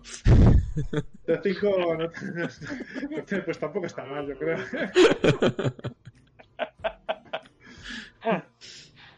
Bueno, además tú, Antonio, ya vas a pasar algo mucho, mucho, mucho más. No, ya de la siguiente no hablamos. ¿Qué te vas a comprar? Pues Una Crafter ¿no? 4x4. Oh, qué buena pues esa. mira, si nos vamos a África, en el caso que nos falle y nos la quieres dejar, sin problema. La, La hacemos protagonista si quieres. No, en, todo, en todo caso sería que me fuese yo con vosotros, otra cosa no. Nos vamos nosotros contigo. Qué bueno, como bueno, ir a aunque, sea, África. aunque sea para remolcar, para remolcaros en, en- en caso de, de atasco, ¿no? Para lo que sea, está bien. Es que seguro que habrá más de uno. Sí, sí, seguro. Qué bien, chicos. Joder, pues nada, que agradeceros que hayáis pasado por aquí, contarnos un poquito eso, dónde puede seguiros la gente y, y cómo se puede hacer con vuestras historias en, en forma de libro. Pues nada, la gente nos puede seguir en nuestra página web y en las redes sociales. Eh, somos Van Travelers, como dijimos al principio. Y nuestros libros en formato papel los vendemos nosotros. Y bueno, ya están en muchas librerías también. Están en librerías en Madrid. En Madrid, en Huesca, en Jaca y Eh, aquí en la ciudad de Guadalajara. Ahora nos vamos la semana que viene, nos marchamos a Cataluña. Y bueno, seguramente vamos a dejar también ahí unos cuantos libros en las librerías. Y principalmente eh, nosotros por nuestra página web y sobre todo también porque hay mucha gente que nos lo pide, nos los pide dedicados. Entonces, bueno, pues ahí no sé, es un poco más cercano. Y bueno, el formato electrónico está en Amazon, Ah, sí. que hace poquito que le hemos puesto. Genial. Y oye, Antonio, que, que no se nos olvide que, que también queríamos preguntaros a ver qué opináis de todo este a problemática con Portugal, que ahora Sí. parece que no está permitido el pernoctar, el pasar la noche dentro de una furgoneta en, en Portugal, que nos han estropeado incluso Portugal. Pues es que la verdad es que nosotros nos enteramos porque vimos una foto, no sé de quién sería en las Una redes historia sociales o o una algo. historia. Sí. Eh, nos parece mal, claro, que nos va a parecer. Y, y- siempre estamos durmiendo en la furgoneta. Pero eh, no sé, yo me imagino que, que no será tan restrictivo. Eh, todo es cuestión de ir y probar. No sé hasta qué punto te multarán siempre o no, pero dudo que sea que pasen de todo a nada. Es decir, a lo mejor han hecho una ley, me imagino que también aquí en España no se podrá pernoctar o dormir en ciertos lugares, mm, pero que no, que no siempre te van a multar. Nosotros hemos estado durmiendo en lugares aquí en España en- desde que llegamos, hemos estado durmiendo en la furgoneta, eh, menos el tiempo que estuvimos, unos- bueno, menos cuando estuvimos escribiendo el libro, etcétera. Y, no hemos tenido y ningún, no problema, ningún problema. de momento. Y no sé. A, Es lo, que a lo mejor pensaba- no, no hemos dormido en el paseo marítimo de ningún lugar, que a lo mejor ahí Claro. te dicen algo. Ni- ya. Pero en el campo y en algún Es que creo que aquí, como hemos estado también tantos años fuera y nunca hemos tenido ningún problema, ¿sabes? Es que nosotros viajando, es que hemos dormido en infinidad de lugares, que a nosotros la policía nos han abierto cuarteles o el ejército en Colombia o en hoteles, hemos dormido cerca de hoteles y en la mañana siguiente nos han invitado a desayunar los, los dueños del hotel. O sea, que hemos tenido muy buenas experiencias. Entonces hemos llegado aquí a España y vemos todo esto, de que esto no, de que esto no, de que esto no. Entonces, pues bueno, no sé, pues es cuestión de ir probando. Al principio nos resistíamos a sacar las sillas, pero ya hemos empezado a sacar las sillas y no sé. Sí, es que no vemos que sea nada malo. Inconscientes. Inconscientes, bueno, ahora, quizá inconscientes, pero ahora ya lo hacemos conscientemente. Creemos que si tú lo dejas limpio, que si eres, por ejemplo, una cosa, hace poquito estuvimos en Patones, aquí en la Comunidad de Madrid, en un pueblo, y muchas veces en las redes sociales se ve gente que hace fotografías de eh, o unos furgoneteros dicen a otros, oye, no ensuciéis tal. Yo dudo, yo personalmente dudo por las experiencias que yo he tenido que una persona que disfrute con un furgonetero deje los papeles, deje las cosas por tiradas, realmente lo dudo. En cambio, estuvimos, por ejemplo, como te decía, aquí en Patones, que solo había, como nos decía la señora de la oficina de turismo, domingueros que ahora, por la situación que están, se iban a ver los pueblos cercanos, y daba asco caminar por algunos lugares de la cantidad de papeles que había. Y no había ni una furgoneta, o había una furgoneta puntualmente, ¿no? Pero había cientos de vehículos y, y no era ninguna furgoneta. Entonces también tenemos que quitarnos entre nosotros un poco el, el de que nos que deja de- limpia esto, de, nos cree, yo creo que, los, que la gente que le gusta la furgoneta y el campo, eh, que, que no lo, que no tira las cosas. Entonces, mientras tú mantengas las cosas limpias, no tienes por qué de dejar de, de sacar una silla. Eso se ha hecho toda la vida. Claro. toda la vida me he ido con mis padres al campo a hacer paella, sacar una silla y me he ido a la playa. Hmm. Es que no veo nada malo en eso. Yo no voy a hacer nada, ni a, ni a la naturaleza, ni al que está a mi lado, ni voy a poner música, ni nada. Voy a respetar la primera, ¿sabes? Es lo que yo voy haciendo. Bueno, es lo que llevamos haciendo años. Entonces, sí, que- sin duda te pueden multar, te pueden acertar, pero bueno, pues si te multan, pues pues, es lo que hay. Así que nada, lo de Portugal, pues nada, pues que ahí está. Y yo si tengo ganas de ir a Portugal voy a ir a verlo. Si luego veo que la situación está complicada, pues me doy vuelta y ya está. Claro. claro. Tampoco podemos hacer más. Bueno, pues nada, chicos, que, que os hemos pillado ya muy tarde y me imagino que, que Si habrá es que que estábamos con- en, estábamos en un cumpleaños, estábamos ahí Por que eso. Si nos íbamos o qué hacíamos. Muy bien. Pues nada, que un placer haberos tenido por aquí un ratillo y, y ya seguimos hablando más adelante. Vale, muchas Vale, gracias a muchas gracias. Que vaya bien. Buenas noches. Venga, buenas noches. Un abrazo fuerte. Chao, chao. Chao, chao. Pues nada, que ya hemos dado todo el repaso que queríamos dar, ¿no? Sí, sí, sí, la verdad es que. No está mal la lista hoy. Dos, dos horazas llevábamos. Nos lleva Eh, traído a prácticamente todos. dos eh, horas y un menos minuto. César, ya decía. Eh, lo que se nos ha olvidado comentar eh, rápidamente, Antonio, ¿qué ha pasado con Gonzalo? ¿Qué pasa con Gonzalo? ¿Qué ha pasado con Gonzalo? Que Gonzalo está sorteando su furgoneta. Eso es, sí. si De hecho, están en el chat de cachondeo porque están diciendo que le va a tocar a uno, le va a tocar a otro. O sea, están ahí con el cachondeo. No sé, están ahí picados a ver quién compra más, pa- más papeletas y, y demás. Sí, sí, la verdad es que. Mira, aquí está diciendo Gorka Limocho que dice: Eso me va a pasar a mí con la de Guantaventuras, me va a llegar. Eh, la verdad es que sí, eh, pues se ha animado Gonzalo a, a sortear su furgoneta, bueno, a hacer una rifa. Y, y bueno, que sepáis que todavía estáis a tiempo para comprar papeletas, que además de poder eh, acceder a, a- a, bueno, a ese sorteo que va a hacer, pues para poder conseguir su furgoneta, pues también va a dar un montón de cosas, como mil euros en combustible, una placa solar, una calefacción estacionaria y luego un libro que me han dicho que está muy bien, que se llama Cómo vivir y viajar en furgoneta. No sé si te suena, Antonio. No, no sé, tío. Eh, la- me han comentado que el autor es un poco pedorro, pero vamos, nada más. Sí, sí, sí. Pero bueno, sí que está, está regalando un montón de cosas. La verdad es que se ha vuelto un poco loco y. Sí, sí, está- Sí, y lo, lo mejor de todo es lo que, lo que se trae entre manos, que, que va, que va a meter manos a un Fiat eh, Punto. No sé si lo has escuchado. Eh, sí, algo me habían dicho, pero no sabía que ya se podía hacer público.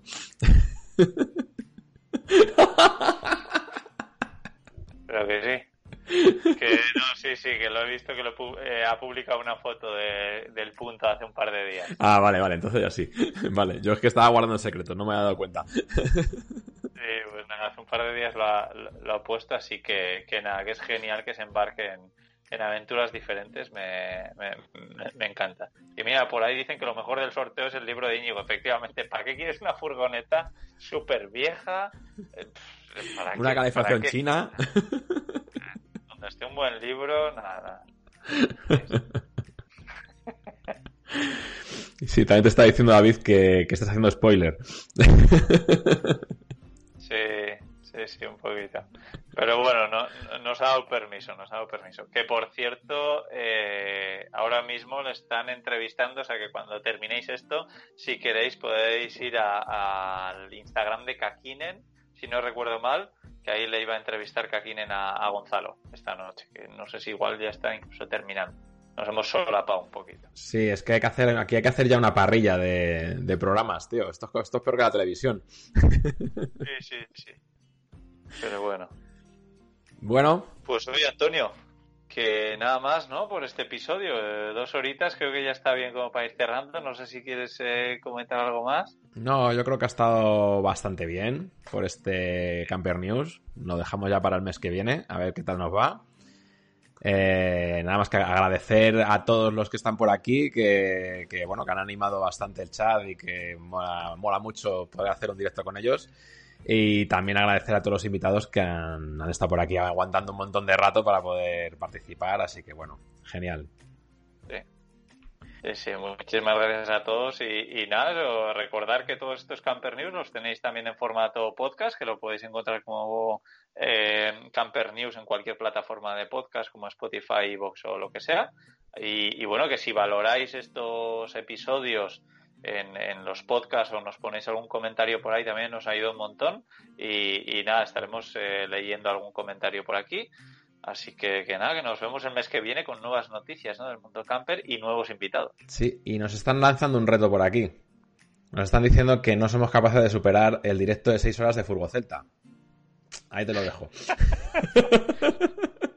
Uf, ahora que hemos abierto la veda con Twitch, quién sabe, quién sabe. Yo ya estoy viendo lo que hace la gente por aquí por Twitch y creo que me voy a plantar una cámara en la cabeza y voy a ir conduciendo por ahí y voy a estar eh, online 24 horas, ya verás.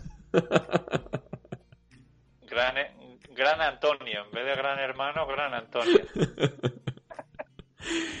Bueno, que lo dicho, ha sido un placer. Lo dejamos ya hasta el mes que viene. Eh, bueno, algún directo más ahora por aquí por Twitch. De todas formas, ahora tengo que trastear mucho con este nuevo formato. Y nada, y bueno, eso, lo que has dicho que va a estar en podcast. En YouTube también subiré algunas eh, partes de, todo este pedazo de vídeo que hemos hecho. Así que bueno, que esperamos eh, poder estar en contacto con vosotros, seguir viéndoos y muchas gracias por estar por aquí. Hasta el mes que viene, chicos. Chao, gracias.